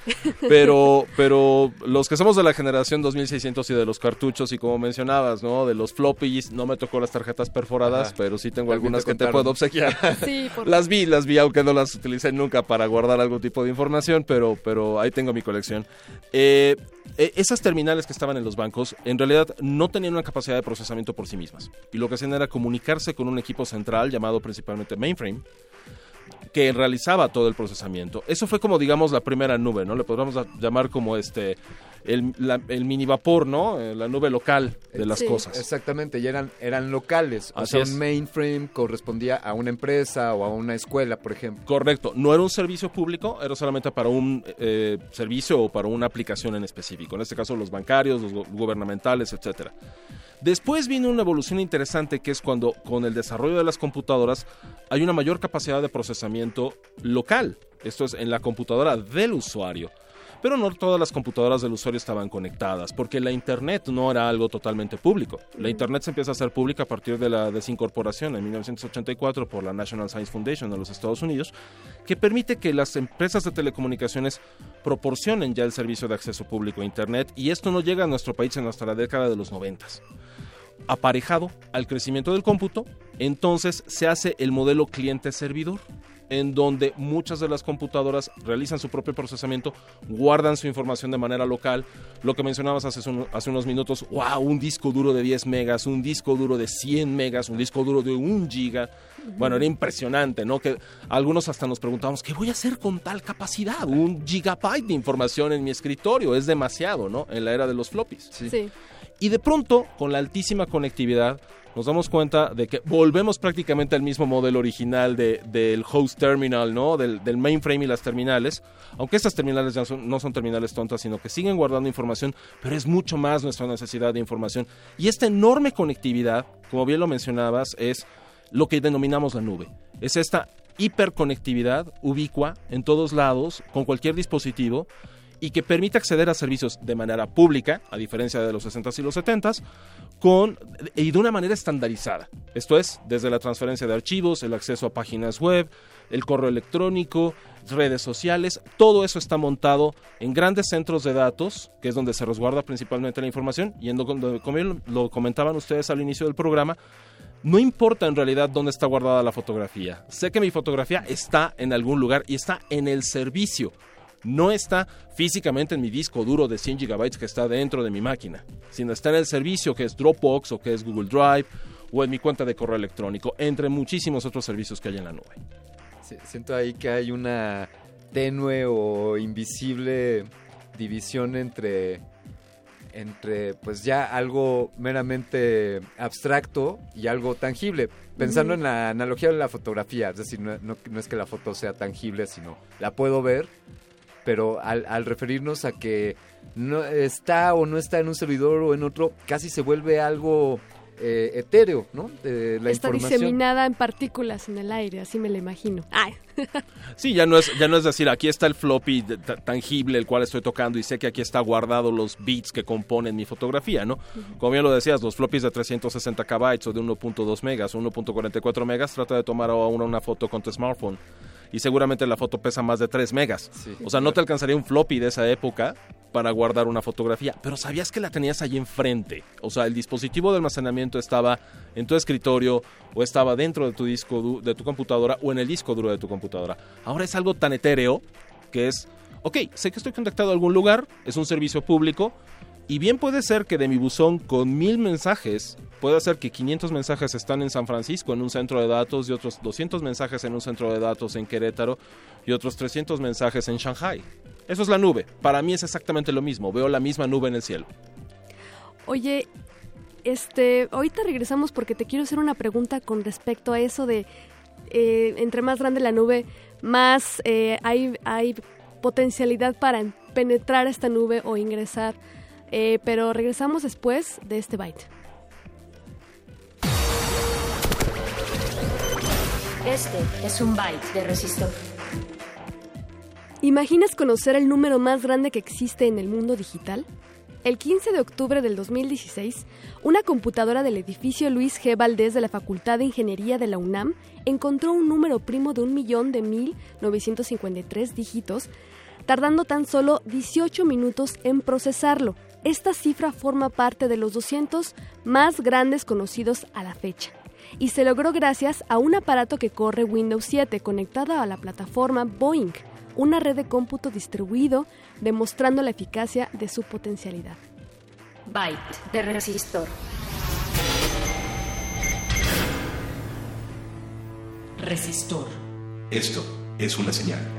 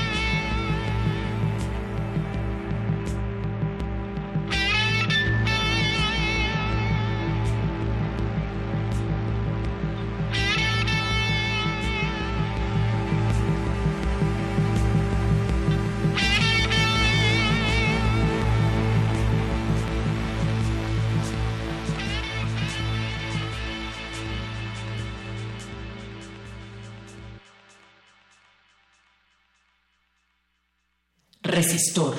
Esto es una señal.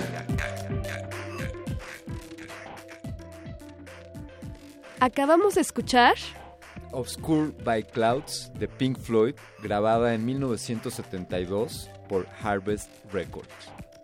y regresamos, estamos aquí en Resistor con Fabián Romo Zamudio, director de Sistemas y Servicios Institucionales de la UNAM. Pues con respecto a la pregunta que te había planteado hace ratito, entre más grande es la nube, ¿hay más posibilidades de ser hackeada? Verlo de esta manera, es como si tú tienes, no es lo mismo tener una casa con un solo cuarto y una sola puerta, a que tengas una mansión con n cantidad de ventanas, n cantidad de accesos, puertas, este, eh, puertas traseras, etcétera, etcétera. O sea, obviamente es mayor el riesgo, es indis- indiscutible. ¿Por qué? Porque hay muchos mayores puntos de potencial vulnerabilidad. Y eso es lo que hemos estado viendo en los últimos, no solo meses, sino años. De hecho, desde que existen las computadoras, como siempre decimos en materia de seguridad de la información, si quieres proteger algo al máximo y que nadie más se entere, simplemente no lo pienses. ¿Y por qué se comenta que posiblemente este año nos quedamos sin internet? ¿Qué va a pasar? ¿Tú sabes algo? Ay, sí. Bueno, tanto como saber no, porque no se puede hacer adivino en esto, pero sí, eh, eh, lo que hemos visto en los últimos meses en, en cuanto a la naturaleza de los ataques informáticos, y más aquellos que están, por supuesto, asociados por completo a los servicios en la nube, servicios públicos de los que dependemos tanto, hay un servicio básico dentro de Internet que no es ni siquiera la conectividad, porque al fin y al cabo la conectividad va a cada dispositivo o a cada Wi-Fi o a cada eh, proveedor de acceso o empresa de telecomunicaciones. Pero de los servicios que sustentan la operación global de, de Internet está el servicio de nombres de dominio, que es muy sencillo de explicar. Es aquel que traduce una dirección de una página web, por ejemplo, www.unam.mx, en una dirección numérica o dirección IP 132, 248, etc. Las máquinas entre sí no se comunican por nombres de máquinas, sino por direcciones IP, que es la ubicación única por parte del protocolo de Internet. Los servidores que hacen esa traducción entre www.unam.mx y su respectiva dirección IP son lo que se llaman servidores DNS, servidores de nombres de dominio. Si esos servidores a nivel mundial son atacados, por supuesto, no se va a poder acceder a esos servicios, a menos que uno conoz- conozca la dirección IP. Pero el correo electrónico, redes sociales, cualquier sistema de información que está asociado a un nombre de dominio, como los que tienen las páginas web de la UNAM y muchas otras instancias, se verían afectados. Eso fue lo que vimos a finales de octubre, precisamente en el ataque a la costa este de los Estados Unidos. Y lo que se está previendo es que, dada la evolución de la Internet de las cosas, que vuelva a ser una expansión del cómputo en nube, que ahora no solamente conecta computadoras de humanos, sino conecta hasta calcetines. O sea, Sí. conecta sensores, cámaras, etcétera. Y esos dispositivos son de tan baja seguridad y tan pequeños, con pequeñas capacidades de cómputo, que pueden ser conver- convertidos en una especie como de zombies eh, a- a- por explotar ciertas debilidades y vulnerabilidades, que fue lo que pasó precisamente a finales de, de octubre del año pasado, y con eso atacar servicios como los de DNS a través de algo que se llama negación de servicio, porque son millones o miles de millones de peticiones simultáneas para consulta de información y con eso tirar Internet. Algunos analistas dicen que es muy alto el riesgo de que en este año se pudiera dar el primer blackout por tal vez un día de Internet. No es una cuestión de pánico, pero sí es importante que la gente lo sepa para que siempre tome las medidas en cuanto a cómo resguarda y protege su información, que al fin y al cabo es lo que siempre enseñamos en la UNAM. ¿no? Y digamos, eh, Fabián, ¿quién resguarda mi información en la nube? Es decir, eh, son responsables, desde luego, pues los servicios que me están pro- eh, dando esta, esta funcionalidad. Eh, ya mencionamos algunas marcas, eh, la, la marca de los buscadores Google y, Dropbox también. Eh, ¿Y ellos qué compromiso tienen de cuidar mi, mi información? ¿Qué garantía me dan de la salvedad, de, la confidencialidad de manejar esos datos? ¿O no hay garantía? Todo esto voy a poner un paréntesis en el que dice, lee los términos y condiciones de cada vez que contratas uno de estos servicios y te enterarás que efectivamente no hay protección al respecto. ¿O cuál podría ser el eh, comentario? Esto que mencionas es de vital importancia. Eh, la mayoría de las veces eh, estamos acostumbrados, así como a la cultura del copy-paste, eh, estamos acostumbrados a la cultura del siguiente, siguiente, siguiente, siguiente, aceptar. ¿Y eso qué significa? No leemos los términos y condiciones de los servicios. Es un servicio, muchos de ellos, que no nos cuestan. Y después, a algo que no nos cuesta, queremos reclamarle que por qué se perdió mi información o por qué ya no puedo acceder, etcétera, etcétera. Por supuesto, no tienen ellos ninguna responsabilidad, todos estos proveedores de servicio público, ni de proteger la información, difícilmente de la protección de nuestros datos personales. Es más, es parte de su negocio. El proporcionar nuestros datos personales para empresas de marketing, para estarnos tratando de vender cosas, etcétera.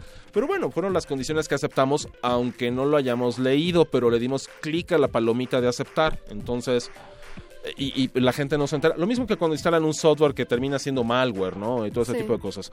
No hay en realidad una garantía al respecto de eso. Sin embargo, cuando uno contrata un servicio, cuando uno sí paga por ese servicio, la, lo que se llama el Service Level Agreement, el acuerdo a nivel servicio, cambia. Y ahí sí hay una responsabilidad donde hay una cierta garantía de protección de la información. Más allá de eso, la recomendación que siempre hacemos desde la UNAM a toda la comunidad y a todo, a todo el público es que no guarde las cosas en un solo lugar. Como mencionabas, ¿no? Ahora guardamos todos, ¿no? Tenemos una especie como de trauma de coleccionar cosas de todo, hasta la foto más borrosa que hayamos tomado. Sí. Todo queremos guardarlo. ¿Por qué? Porque tenemos espacio, porque lo podemos hacer. Bueno, pues entonces cómprense sus discos duros, encríptenlos, guárdelos en algún lugar seguro, que aún así tampoco significa que sea seguro. Eh, Porque ese disco duro se puede maltratar y... o, bye. o- o- o pasa el tiempo, ¿no? De hecho, la información está comprobada que en un disco duro, si no lo utilizas, puede durar a lo mucho unos 10 años, y eso quién sabe. En el caso de un Blu-ray puede llegar hasta 50, 60 o algunos tipos de, de Blu-rays hasta 100 años. Sí. Pero significa que la información de todas maneras no es permanente Claro. en un solo medio. Entonces, disco, claro. siempre es cuestión de respaldar, respaldar, respaldar. Si, si alguien quiere usar dispositivos digitales, la primera consigna es protejan su información y protéjanlo en más de un solo lugar. Claro, tanto si ustedes quieren guardarlo en el drive o en una memoria de almacenamiento, almacenamiento, adelante. No vemos, vemos la oportunidad en cada momento que esté pasando. Y yo, bueno, yo tengo una, una pregunta. Eh, ¿no hay alguna cifra sobre cuánto de almacenamiento está llevando esta nube? Al momento, Ajá. se, está, se calcula aproximadamente en unos cerca de 40 exabytes. Exabyte, Sí. ¿qué es eso? Bueno, piensa en esto, un terabyte es lo que normalmente ya trae hoy en día el disco duro de una computadora promedio de escritorio, multiplícalo por mil, eso es un petabyte. Un petabyte es la capacidad de almacenamiento que hoy en día tenemos para la supercomputadora MISTLI de la UNAM y para el centro de datos de la UNAM en, la dirección de cómputo. Vuelve a multiplicar eso por mil y eso viene siendo un exabyte. Entonces, la información en servicios de nube está calculada más o menos en esa cantidad de exabytes. Algunos dicen que toda la información guardada en, en Internet completa, incluyendo todos los servidores y todas las computadoras asociadas y todos los dispositivos como tu teléfono inteligente y demás, puede estar ya oscilando cerca de los 2.5 o 3 zettabytes, que es multiplicar el exabyte por otros mil. Y aún así no se compara con otras unidades de medida que im- implicarían, por ejemplo, almacenar toda la información necesaria para llegar a los millones de números primos que por supuesto hay por descubrir. Claro.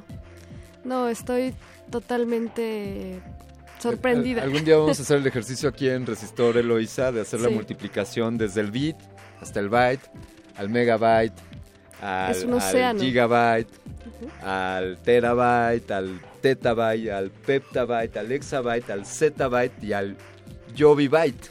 Sí, así es. Es el siguiente múltiplo.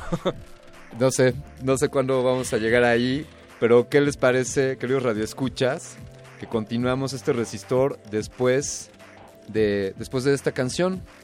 Claro, esta canción es The Cloud Song de Rudimentary Penny, grabada en 1983. Regresamos.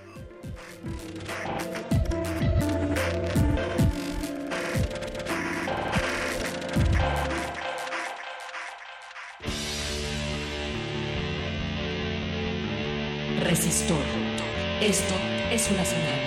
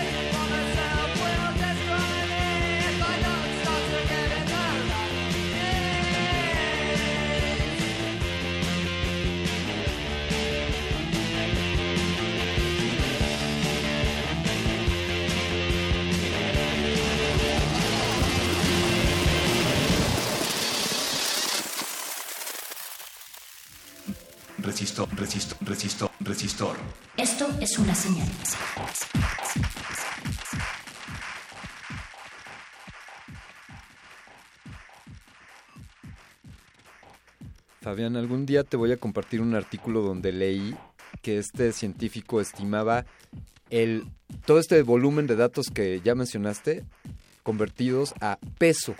¿Cuánto pesaba Internet? Y él hablaba de unos 50 gramos que los datos pesaban. Y ya es una discusión de que si los datos tienen peso o no, sería cuestión de, de otra de otra conversación, pero Y de tal vez otro programa para... pues quizá, quizá, yo no sé si todo Internet ¿Resistor? pese 50 gramos, está gordito. A ver exactamente cómo sería la materialización de, esa, de ese almacenamiento. Te tengo una pregunta. eh, y es algo que creo que a muchos mexicanos nos inquieta. A pesar de... Porque yo sabía, bueno, leí que el, compu- el servicio, los servicios de cómputo en la nube re- ayudan a reducir los costos. ¿Y por qué a pesar de este avance tecnológico el costo en Internet en México es alto? ¿Por qué es alto? Aquí estamos hablando de dos conceptos. El primero, sí, en efecto, tiene que ver con la calidad de los servicios y el tipo de recursos para que tú tengas ese tipo de servicio. Tomemos algo bien simple. Si tú vas al centro de la ciudad y quieres comprarte un disco duro que tenga suficiente capacidad de almacenamiento como te ofrecen algunos drives en la nube, ¿no? Algunos discos en la nube. ¿Qué te gusta? ¿5 teras? Más o menos, tal vez, estamos hablando de unos 2, 3, 5 mil pesos por tener 5 teras, dependiendo del tipo de tecnología que utilices. Si usas estado sólido, pueden ser hasta 10 mil o 20 mil pesos. No pagas, por supuesto, esa cantidad de dinero por tener 5 teras en la nube. Es muchísimo más económico. Aquí lo que aplica son economías de escala.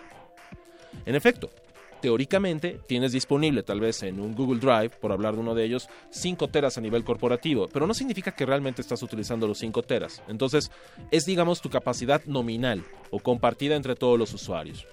Si realmente Google le diera los 5 teras físicos a todo mundo, el costo sería enorme, pero tiene que ver con la disponibilidad del servicio. Y ahí es donde viene entonces la economía de escala que permite reducir los costos o incluso dar este tipo de servicios, muchos de ellos públicos, porque son sustentados a partir, bueno, de eso de marketing, de, de darte anuncios, de dar tu información a, a potenciales vendedores para ti, etcétera, etcétera, ¿no? Pero por el otro lado, el segundo ámbito tiene que ver con las telecomunicaciones. Subir y bajar cosas a la nube implica transacciones en la red, implica ancho de banda. Y ahí es donde nuestro país, desde hace mucho tiempo sabemos, tiene un rezago importante en el sentido del costo de acceso a estos servicios de telecomunicaciones. Muchas empresas, muchas organizaciones y por supuesto los individuos le miden mucho a qué tanto utilizan de la nube. ¿Por qué? Porque consume sus planes tarifarios en el caso de las personas físicas, consume el ancho de banda de las instituciones. Y si tú hablas de una institución, por ejemplo, como la UNAM, que tiene 374 mil estudiantes y que tiene 90 mil computadoras, todo mundo accediendo al mismo tubo de Internet, pues de cuánto nos toca de ancho de banda por segundo.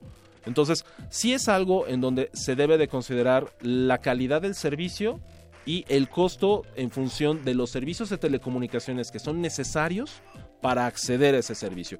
Por lo tanto, es relativo el ahorro o la reducción de costos que se tiene en ciertos países. En otros, como en Europa, Estados Unidos y demás, los servicios de la nube han crecido muchísimo porque el servicio de telecomunicaciones es realmente muy barato. ¿Cómo hay, hay algún servicio de cómputo en la nube, digamos, para procesamiento o para almacenamiento disponible para la comunidad por parte de la UNAM? Sí, así es. De hecho, en lo- parte de los servicios que tenemos en el centro de datos implican eh, desde, bueno, damos desde las cuentas de correo electrónico para la comunidad de la universidad, Sí. eh, así como también servicios de máquinas virtuales, servidores virtuales. De nuevo, hay un ejemplo muy local, muy nuestro, muy Puma, Sí. de cómo hemos- logrado reducir considerablemente los costos operativos de cómputo. En lugar de que inviertas cientos de miles por un servidor que está asociado a una sola aplicación, por ejemplo, un servicio web, tú puedes virtualizar, dadas las capacidades de procesamiento que hoy tienen las computadoras, 15 o 20 servidores dentro del mismo servidor físico y compartirlo entre más dependencias y áreas de la UNAM. Y esto reduce notablemente los costos y están disponibles para la comunidad universitaria. Eh, y ahí está. Mira. Ya ven, amigos, aquí está la UNAM compartiendo su capacidad de cómputo y de almacenamiento. Eh, Fabián, nos estamos acercando al, al cierre de este programa, pero antes me te quiero pedir que nos des tus coordenadas donde te, se puede acercar alguien a ti, si es que se pueden acercar a ti, consultarte, dónde estás en la universidad y qué proyectos están gestionando actualmente. Claro, con todo gusto. Bueno, mi coordenada básica es, el, ubicador uniforme es fabian.romo.unam.mx y lo mismo fabian.romo en Twitter eh, y en Facebook y demás. Es, exactamente el mismo. Y lo mismo Hangouts, Skype, etcétera. Y estoy con todo gusto a sus órdenes. Eh, en el caso particular de los proyectos que tenemos son muchos. Estamos eh, empezando a diseñar una nueva versión de la supercomputadora. La actual es la quinta generación de supercómputo que se llama Mistli que es una de las más grandes de América Latina, orgullosamente en la UNAM nuevamente, siguiendo la tradición de ser la institución más importante en materia de cómputo en nuestro país. Eh, también estamos eh, incrementando nuestras capacidades de centro de datos, incrementando la calidad y la cantidad de los servicios a la comunidad universitaria, desarrollando aplicaciones móviles ahora que estamos en la generación app. Sí. ¿eh? Ya antes era la generación Z, la Y, ahora es la generación app. Por todo, todo se maneja Todo en es aplicaciones y próximamente vamos a hacer un anuncio importante en cuanto a una aplicación de apoyo a, a los estudiantes y a los profesores para que todas sus actividades las tengan en el móvil. Somos conscientes de que prácticamente lo que no hacemos para un móvil no existe en materia de cómputo y en ese sentido estamos trabajando mucho para hacer ese tipo de desarrollos. Fabián, por favor, considera a Resistor como, como un escaparate para difundir y exponer Este estos... proyecto. Y que luego. también sea parte de alguna emisión. Sí, así será. Muchas gracias. Fabián Romo, director de Sistemas y Servicios Institucionales de la Dirección General de Tecnologías de la Información y Comunicación de la Universidad Nacional Autónoma de México. Orgullosamente. orgullosamente. Amén.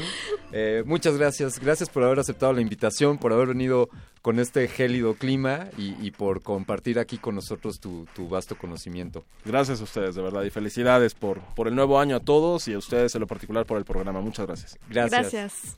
Eh, Eloísa, eh, qué buen año está por venir. Hoy estamos con la emisión 101 de 101 Resistor. 101 de Resistor, felicidades, No. que la vez pasada cumpliste 100. Ah. Eh, gracias, ya vamos por 101 y que vengan mil o miles más. Es- damos inicio a este año. Aquí en Resistor, queridos amigos, tenemos los oídos abiertos para escuchar sus comentarios, sus referencias, sus sugerencias en, en cuanto a los temas. Este año vienen sorpresas. Seguimos creciendo en resistencia modulada, sigue, creciendo el proyecto en Radio UNAM y sigue creciendo Radio UNAM. Luisa Gómez, un placer haber conducido este programa hoy contigo. Alberto Candiani también es un placer y nos vamos con un pedacito de esta canción de The Rolling Stones, Get Off of My Mind.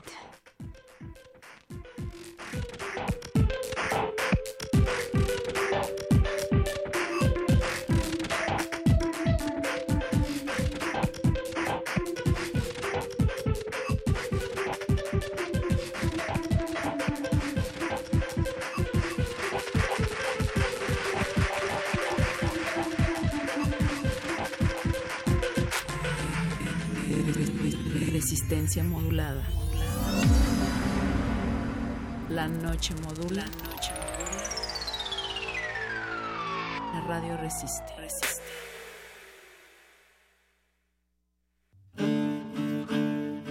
Sumérgete en la música del planeta.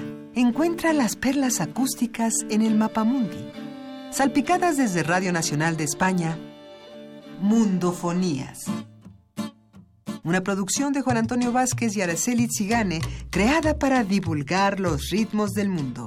Sábados 6 de la tarde, por el 96.1 de FM. Radio UNAM. El rito comienza en el escenario. Los sonidos emergen, deambulan por el recinto, se cuelan en los oídos y estremecen los sentidos.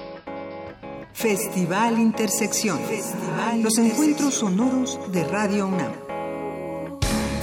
Todos los viernes a las 21 horas en vivo desde la sala Julián Carrillo. Escúchalos a través del 96.1 de FM, www.radiounam.unam.mx o ven a Adolfo Prieto 133 Colonia del Valle, cerca del Metrobús Amores. La entrada es libre.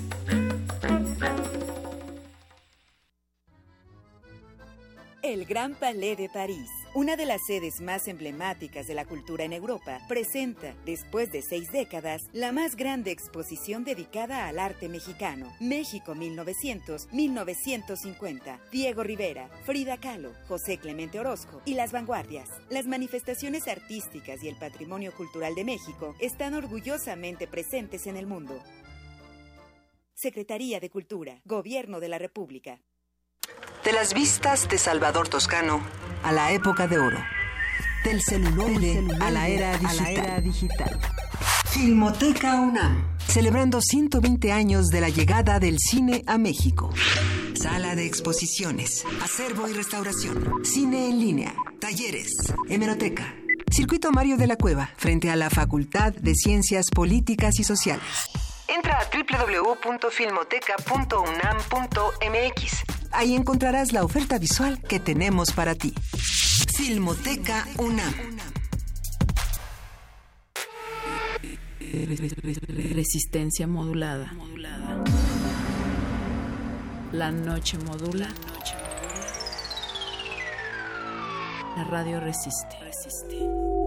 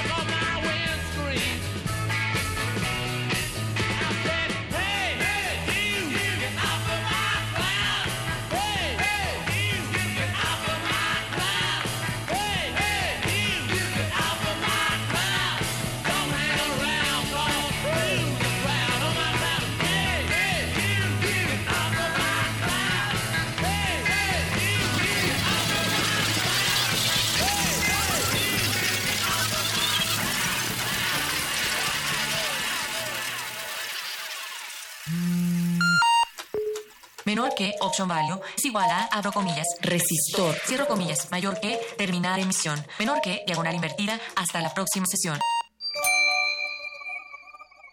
Mis cuates me dicen la resistencia.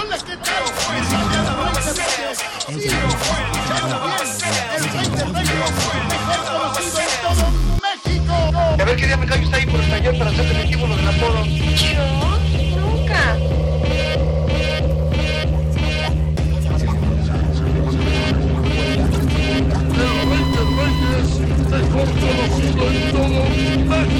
Resistencia modulada.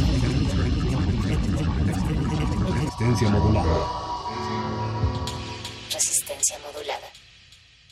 Nadie para interrumpir. La noche joven y tus oídos dispuestos a lubricarla. Recuéstate. Relájate. Escucha. Búscalo. El punto R.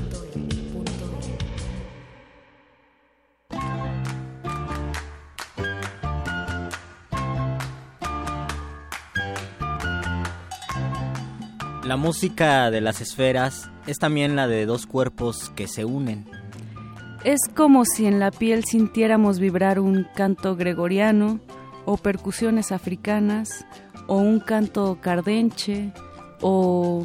O cualquier canción que por azar esté sonando en la radio y el ritmo de los resortes de una cama se combina con la voz tal vez de David Bowie. O de Prince, o de Lalo Tex, o de Juan Gabriel, o de Leonard Cohen. Son personajes cuya sensibilidad nos transmite una manera más profunda de acercarnos al mundo, a la vida, a los cuerpos, al erotismo. Esto es punto R y este no es un programa, es un canto a la vida y a la muerte. Vamos a escuchar nuestro juego previo y regresamos. Punto R. Punto R. Juego, juego previo, sexo y música. Sexo y música.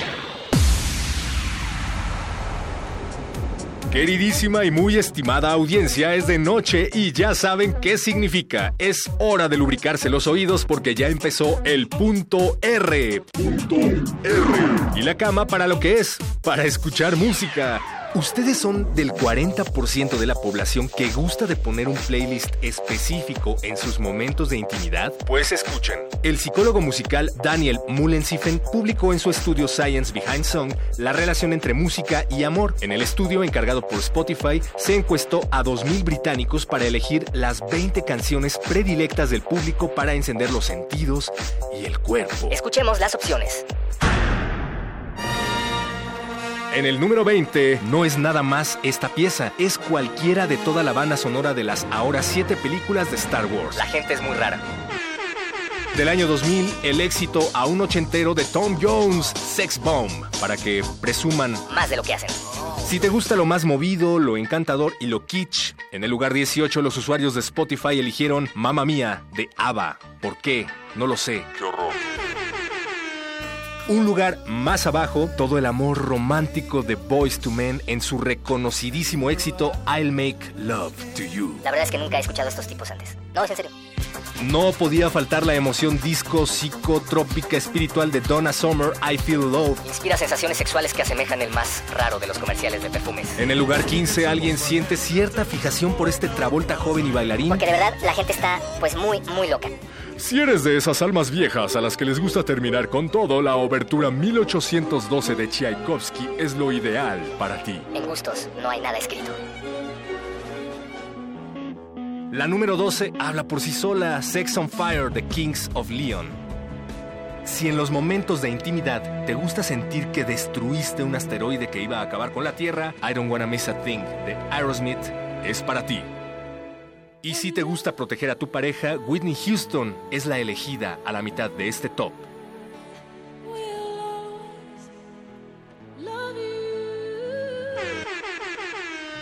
Si eres internacional, busca el número 9 de Jet Tame O como se pronuncie. de Serge Gainsbourg. Nada mal, ¿eh? Nada mal. La número 8 es perfecta para tener intimidad en un coche. Mientras un loco con una pistola los está buscando. O si modelas en arcilla, la Unchanged Melody de los Righteous Brothers le dará un toque especial a tu velada. Tampoco así se llamaba, no sabía. Y si te quieres poner romántico, pero de verdad romántico, Elige la tercera posición. El bolero de Ravel. Así empieza suave. Y luego ya sabes. Y luego ya sabes. Y para despedir esta cápsula, la número uno del público, la que más camas ha recorrido, la que más cuerpos ha besado, la que más orejas ha lamido, por unanimidad, Marvin Gaye vuelve a sonar, pero con Sexual Healing. Adiós.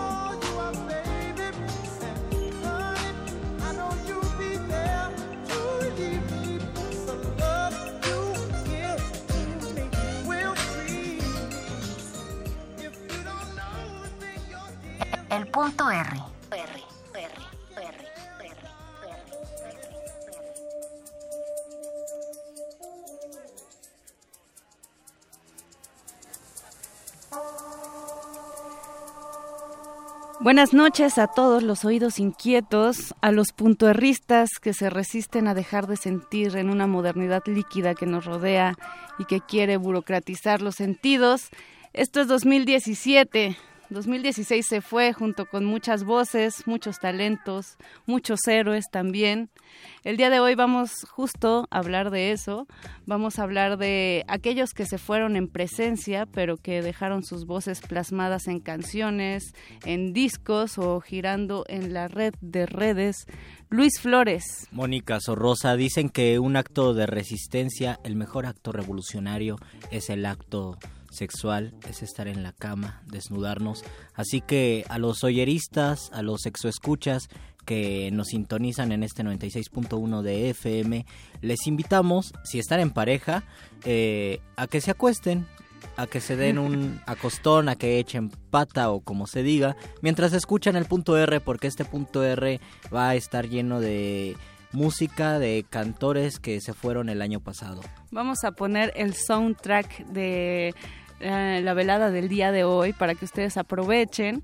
Vamos a hablar sí de personas eh, muy talentosas que nos dejaron, pero que dejaron también eh, en este mundo material pues letras y música para cachondear. Y que de alguna manera es una de las cosas que nos llegan y nos, nos conmueve al momento de recordar nuestra historia, al momento de hacer memoria, casi siempre las canciones, hay una canción que la relacionamos con un encuentro amoroso.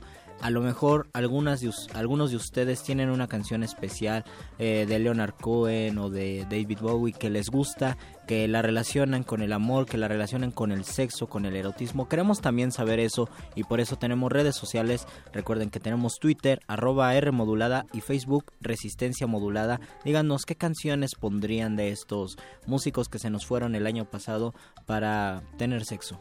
Fueron varios, varios los que nos dejaron, Luis y pues justo vamos a comenzar hablando de algo que, bueno, tú comenzaste diciendo que eh, hacer el amor es un acto revolucionario. Por supuesto.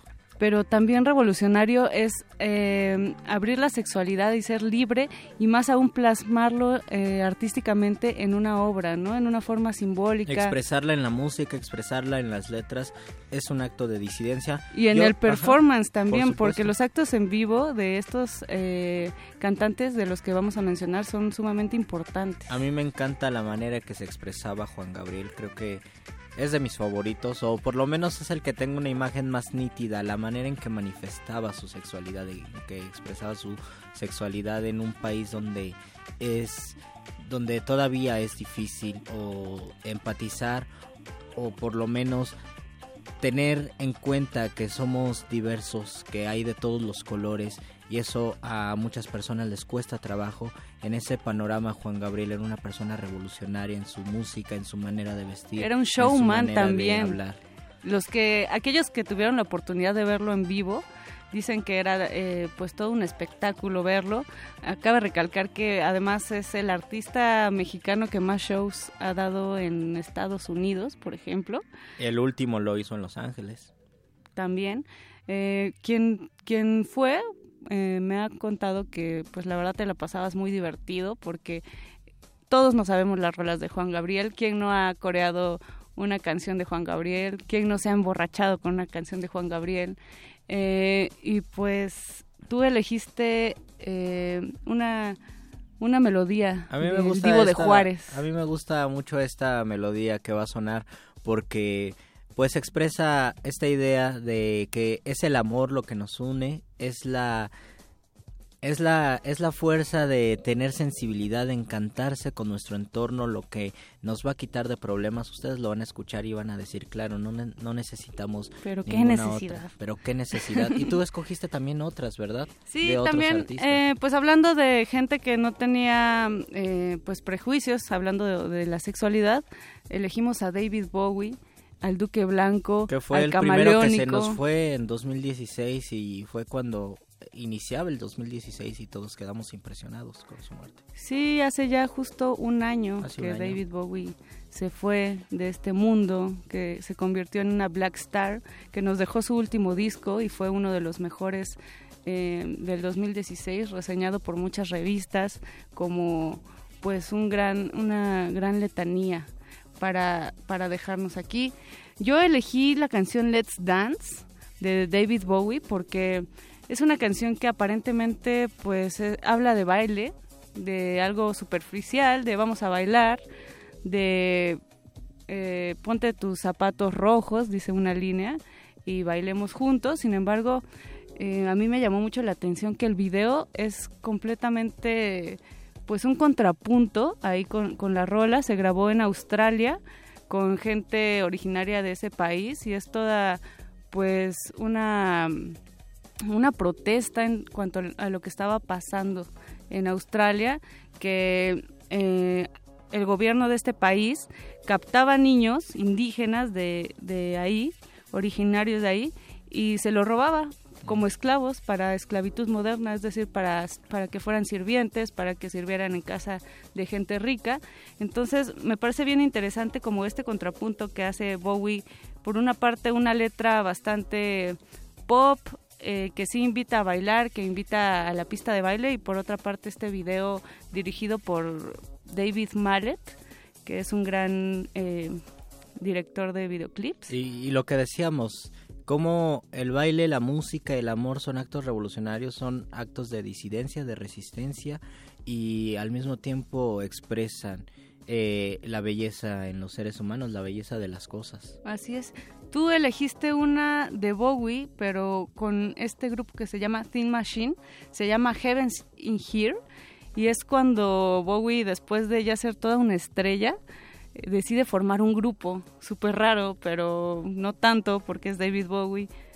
Eh, me parece que es una buena elección porque muestra como una faceta más eh, que regresa a los orígenes de Bowie rockeros, eh, no tanto, no tan experimentalosos. Y, quizás sea uno de los síntomas alegres, humildes y humanos de cualquier consagración o cualquier idea de consagración, regresar a un grupo y pensar en la idea de compartir en lugar de yo soy el único y a mí me tienen que ver y los reflectores son para mí, tener una idea de colectividad, de hacerlo en un grupo, creo que es una de las maneras, eh, de las mejores maneras que tiene un artista para recordarles que no es uno solo el que está allí. Pues vamos a escuchar a esta triada de héroes musicales y regresamos. Esto es punto R. Mándenos ustedes sus sugerencias. ¿Qué canciones de Bowie, de Juan Gabriel eh, o de Prince, de Cohen, de alguien que se haya ido en 2016 les gusta? Y bueno, pues regresamos.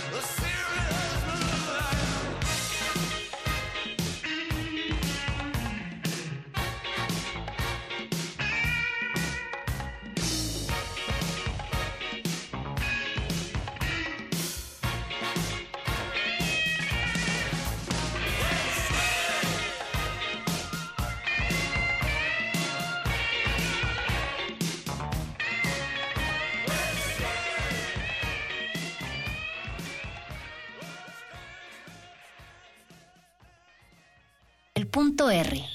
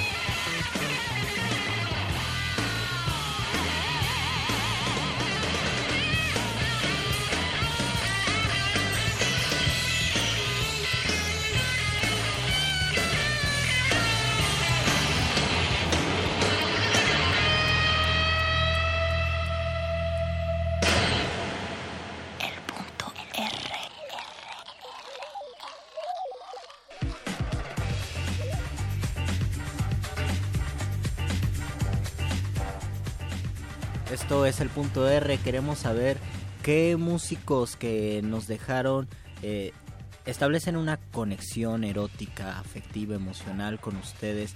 ¿Cuáles canciones pondrían a la hora de los acostones? ¿Cuáles no pondrían? ¿Por qué? ¿Y cómo es su relación con la música, con la canción y con el cuerpo? Si ustedes prefieren el silencio, prefieren escuchar los cuerpos o si ustedes les gusta, les interesa poner música de fondo, que no sea solo música de, de, fondo, sino que ese sonido, esas canciones se confundan con la música que es nuestro cuerpo. ¿Tú qué piensas, Mónica Sorrosa? Pues a mí sí me gusta la música, creo que puede meterte en un mood, en un ritmo, en un ambiente. Creo que hace la diferencia totalmente la música cuando estás ahí cachondeando, cuando estás teniendo relaciones sexuales. Um, pensábamos, pensábamos mientras escuchábamos esta, estas canciones que tal vez en lo que se emparente la sexualidad, eh, las relaciones sexuales con, con el canto, con la música, es que son, son de las cuestiones que nos sacan de nuestra rutina, nos sacan de nuestro movimiento cotidiano. Nosotros eh, hacemos trabajo, realizamos trámites, pagos, servicios, hacemos cola, nos subimos al transporte público, regresamos, nuestra vida se convierte en una monotonía, en algo rutinario y de repente decimos basta. Y por ejemplo, podemos decir basta, nos ponemos los audífonos, cerramos los ojos y mientras viajamos en el metro ponemos a David Bowie. Pero también decimos basta, yo quiero amar, yo quiero desvelarme con mi pareja, este, quiero acariciar, quiero desnudarme, quiero que esa persona también esté desnuda y quiero pasar la noche así. Y también es una manera de decirle no al mundo, no a la rutina. Pasa lo mismo con la música y cuando se combina pues simplemente ocurre la magia. O quiero simplemente escuchar música con alguien, ¿no? Porque Por creo ejemplo, que la sí. dinámica es completamente diferente cuando escuchas como música con alguien que cuando la escuchas solo y todavía cambia muchísimo más cuando compartes con otra persona el soundtrack de momentos que a ti te hacen feliz o te ponen nostálgico o no sé, ¿no? Creo que compartir una canción con alguien es algo significativo Es- o por lo menos para mí sí es, es como más- muy significativo. Ajá, es tan importante como compartir nuestros fluidos o como se dice en Oriente Sí. nuestras energías sexuales, conocer la música de la otra persona, tener interés por los gustos musicales de la otra persona es uno de los mayores actos de amor, yo creo. Y Luis, algo que también estábamos platicando mientras escuchábamos estas eh, canciones es que finalmente tanto David Bowie como Prince como Juan Gabriel vivieron su sexualidad en libertad. Ah, por ejemplo, David Bowie y Prince se casaron no una, sino me parece que dos veces, ambos.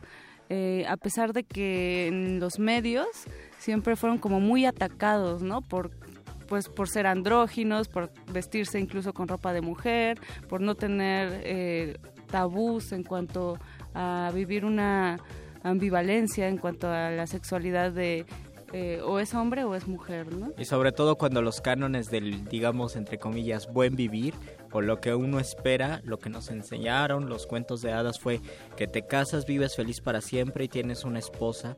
Eh, los músicos, no sé qué músico sería lo contrario, que duró con un matrimonio largo, tenemos que preguntarnos eso, pero los que acabas de mencionar no fue así y me parece que es una parte de su vida, de su sexualidad, de su música, de su Y creatividad. que de habla su de la libertad, ¿no? Que significa ser artista y que no te importe y que lo plasmes a través de una canción. Y hablando de canciones y de Prince, Luis, ¿qué te parece si vamos a escuchar If I Was Your Girlfriend de, de Prince, justamente? Eh, que es una canción que es una petición de amor, pero a la vez es sumamente erótica, porque la letra habla justo, si yo fuera tu novia, bailaría desnudo frente a ti, te ducharía, es como, eh, pues sí, una, una eh, Un- un- petición, no sé. Ajá, pienso que es Una un declaración deseo- de amor. eh, Una declaración de amor por medio del deseo, puede ser, ¿no? Cómo nosotros manifestamos nuestro deseo, pero en ese deseo está implícito no, tal vez no la sexualidad simplemente o el erotismo, sino el amor. Y alguien que también plasmaba en sus canciones y en las letras de sus canciones mucha erotismo y sexualidad es Leonard Cohen, Luis. Tú elegiste Susan para escuchar esta noche. Así es. Elegimos también a Leonard Cohen porque pues cerramos el año con la partida de Leonard Cohen. Es una de las personas más sensibles. Me imagino, yo pienso que es de las personas más sensibles y que tenían la capacidad de traducir esa sensibilidad, de traducir eso que él percibía del mundo, que percibía eh, de su entorno, ya sea por una, por una persona, por una situación o una situación con una persona, tenía la capacidad y la maestría de volverlo música, de volverlo canción o volverlo poema. Por eso es importante pues recordar también a Hablando del Nobel de Dylan, por cierto. Vamos a escuchar a Prince y a Leonard Cohen con Susan y regresamos. Esto es punto R. Recuerden que estamos en redes como arroba R modulada en Twitter, y, en Facebook como Resistencia Modulada.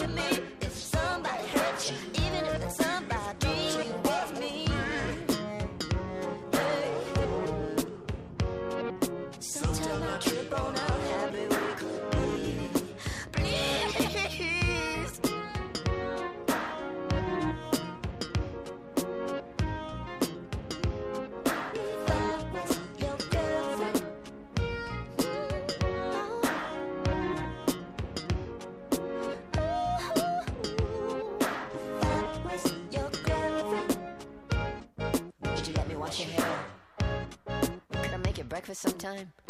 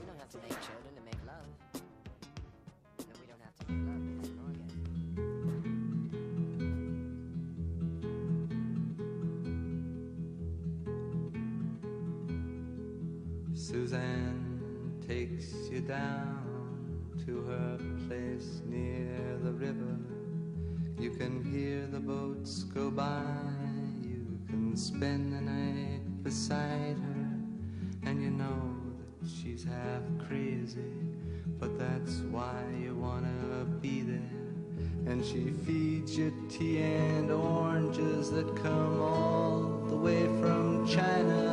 And just when you mean to tell her that you have no love to give her, then she gets you on her wavelength. And she lets the river answer that you've always been her lover. And you want to travel with her, and you want to travel blind, and you know she will trust you, for you've touched her perfect body with your mind.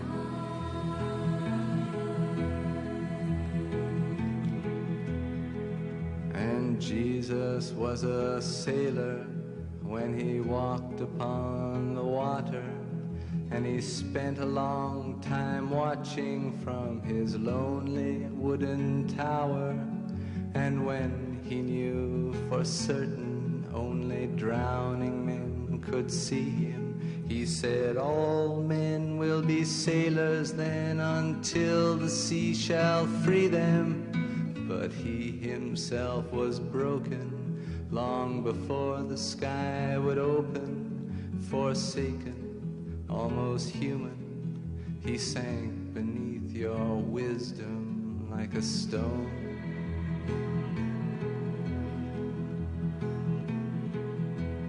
And you want to travel with him, and you want to travel blind, and you think maybe you'll trust him, for he's touched your perfect body with his mind.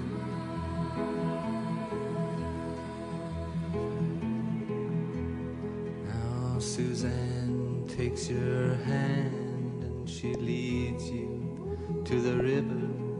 She is wearing rags and feathers from Salvation Army counters, and the sun pours down like honey on Our Lady of the Harbor. And she shows you where to look among the garbage and the flowers. There the seaweed, there are children in the morning. They are leaning out for love. They will lean that way forever while Suzanne holds the mirror. And you want to travel with her, and you want to travel blind, and you know you can trust her, for she's touched your perfect body with her mind.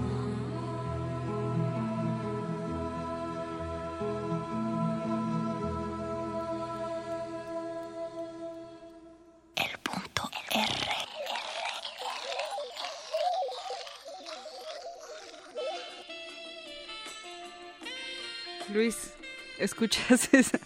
Escucho ese ¿Escuchas saxofón. esa- ese saxofón. Ese saxofón, dirían los poetas malditos. A mí me parece, ya lo habíamos hablado una vez, ¿te acuerdas, Moni, con Apache y, y Y Paco de de? Pablo. Nos decían que el saxofón es el instrumento más cachondo o así nos lo hizo pensar justamente esa canción y justamente Josh Michael que es uno eh, también de nuestros homenajeados en este punto R y de las personas que partieron el año pasado. Se fue casi, casi terminando el 2016, unos pocos días antes de que terminara eh, el año pasado. Y pues, como bien mencionas, Luis, creó un icono eh, sonoro, ¿no? De, Es- de la manera de cachondear, de hacer el amor.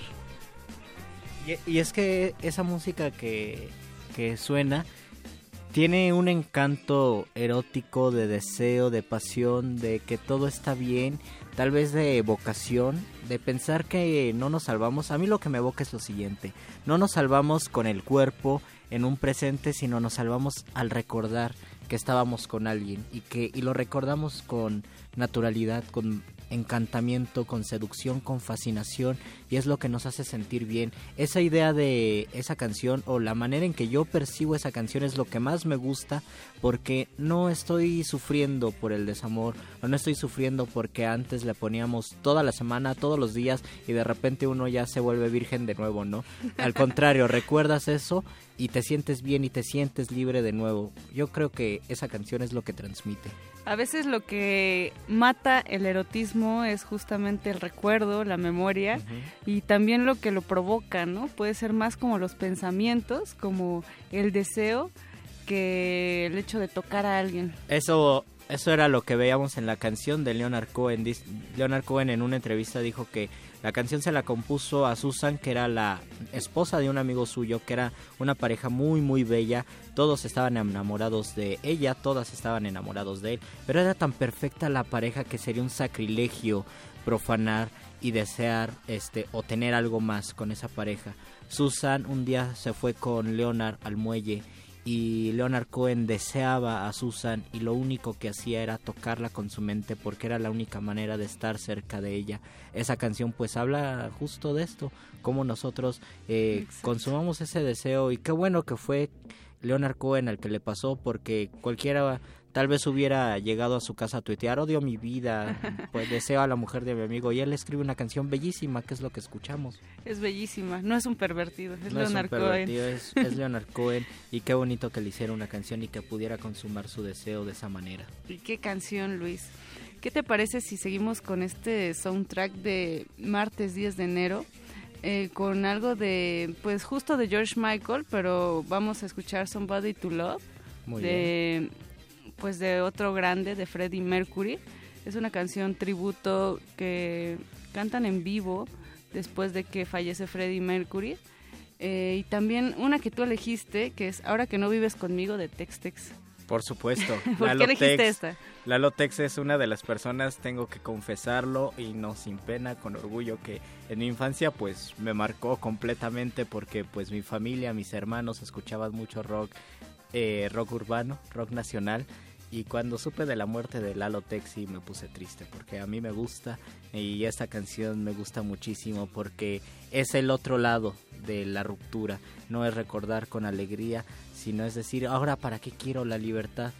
Si la libertad pues se ejer- se ejercía en dos cuerpos desnudos, en una rutina tal vez, en tu casa, en los muebles, en lo que construimos juntos, si no estás conmigo pues yo no quiero alocarme, yo quería estar contigo, por eso me gusta esta canción. Pues venga, George Michael y Tex Tex sigan escribiéndonos sus peticiones a nuestras redes. Estamos como arroba R modulada y en Facebook como Resistencia Modulada. is one of my favorites. It's called Somebody to Love. Bye.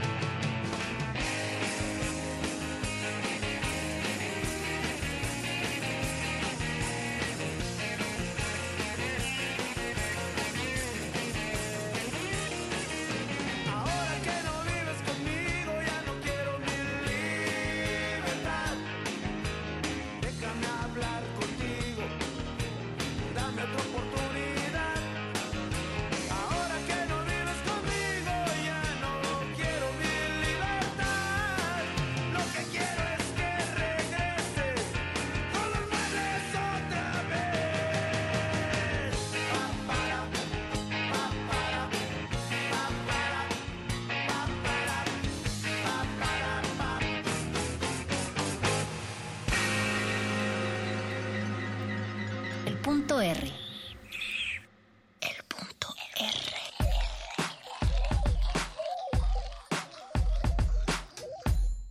Yo sí echaría pasión definitivamente escuchando a Tex Tex. Eh, aunque yo sé que el rock, tal vez el rock... eh, ¿Urbano? eh, no, estaba pensando en el rock eh, inglés, el rock anglosajón. Tiene algo, tiene una potencia, sí hay una sexualidad eh, fuerte en, ello.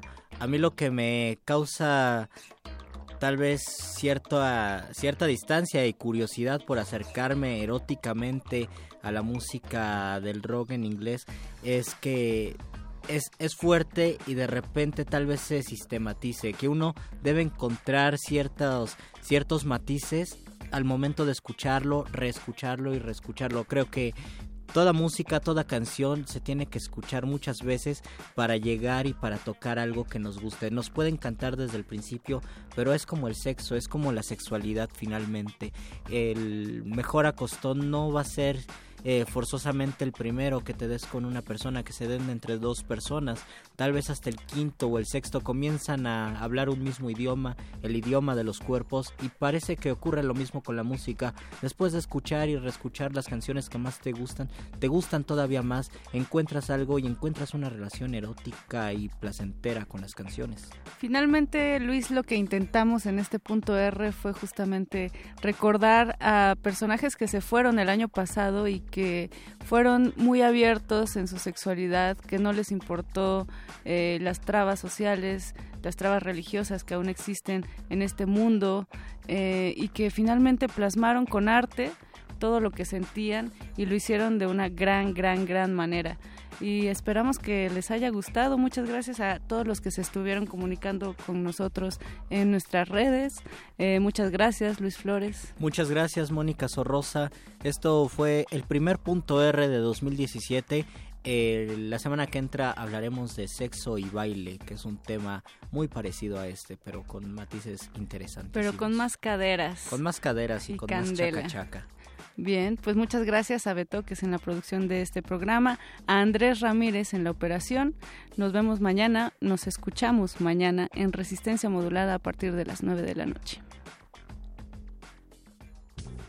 Ya puedes abrir las cortinas. La intimidad puede esperar. Solo un poco. Hasta otra noche. Cuídate.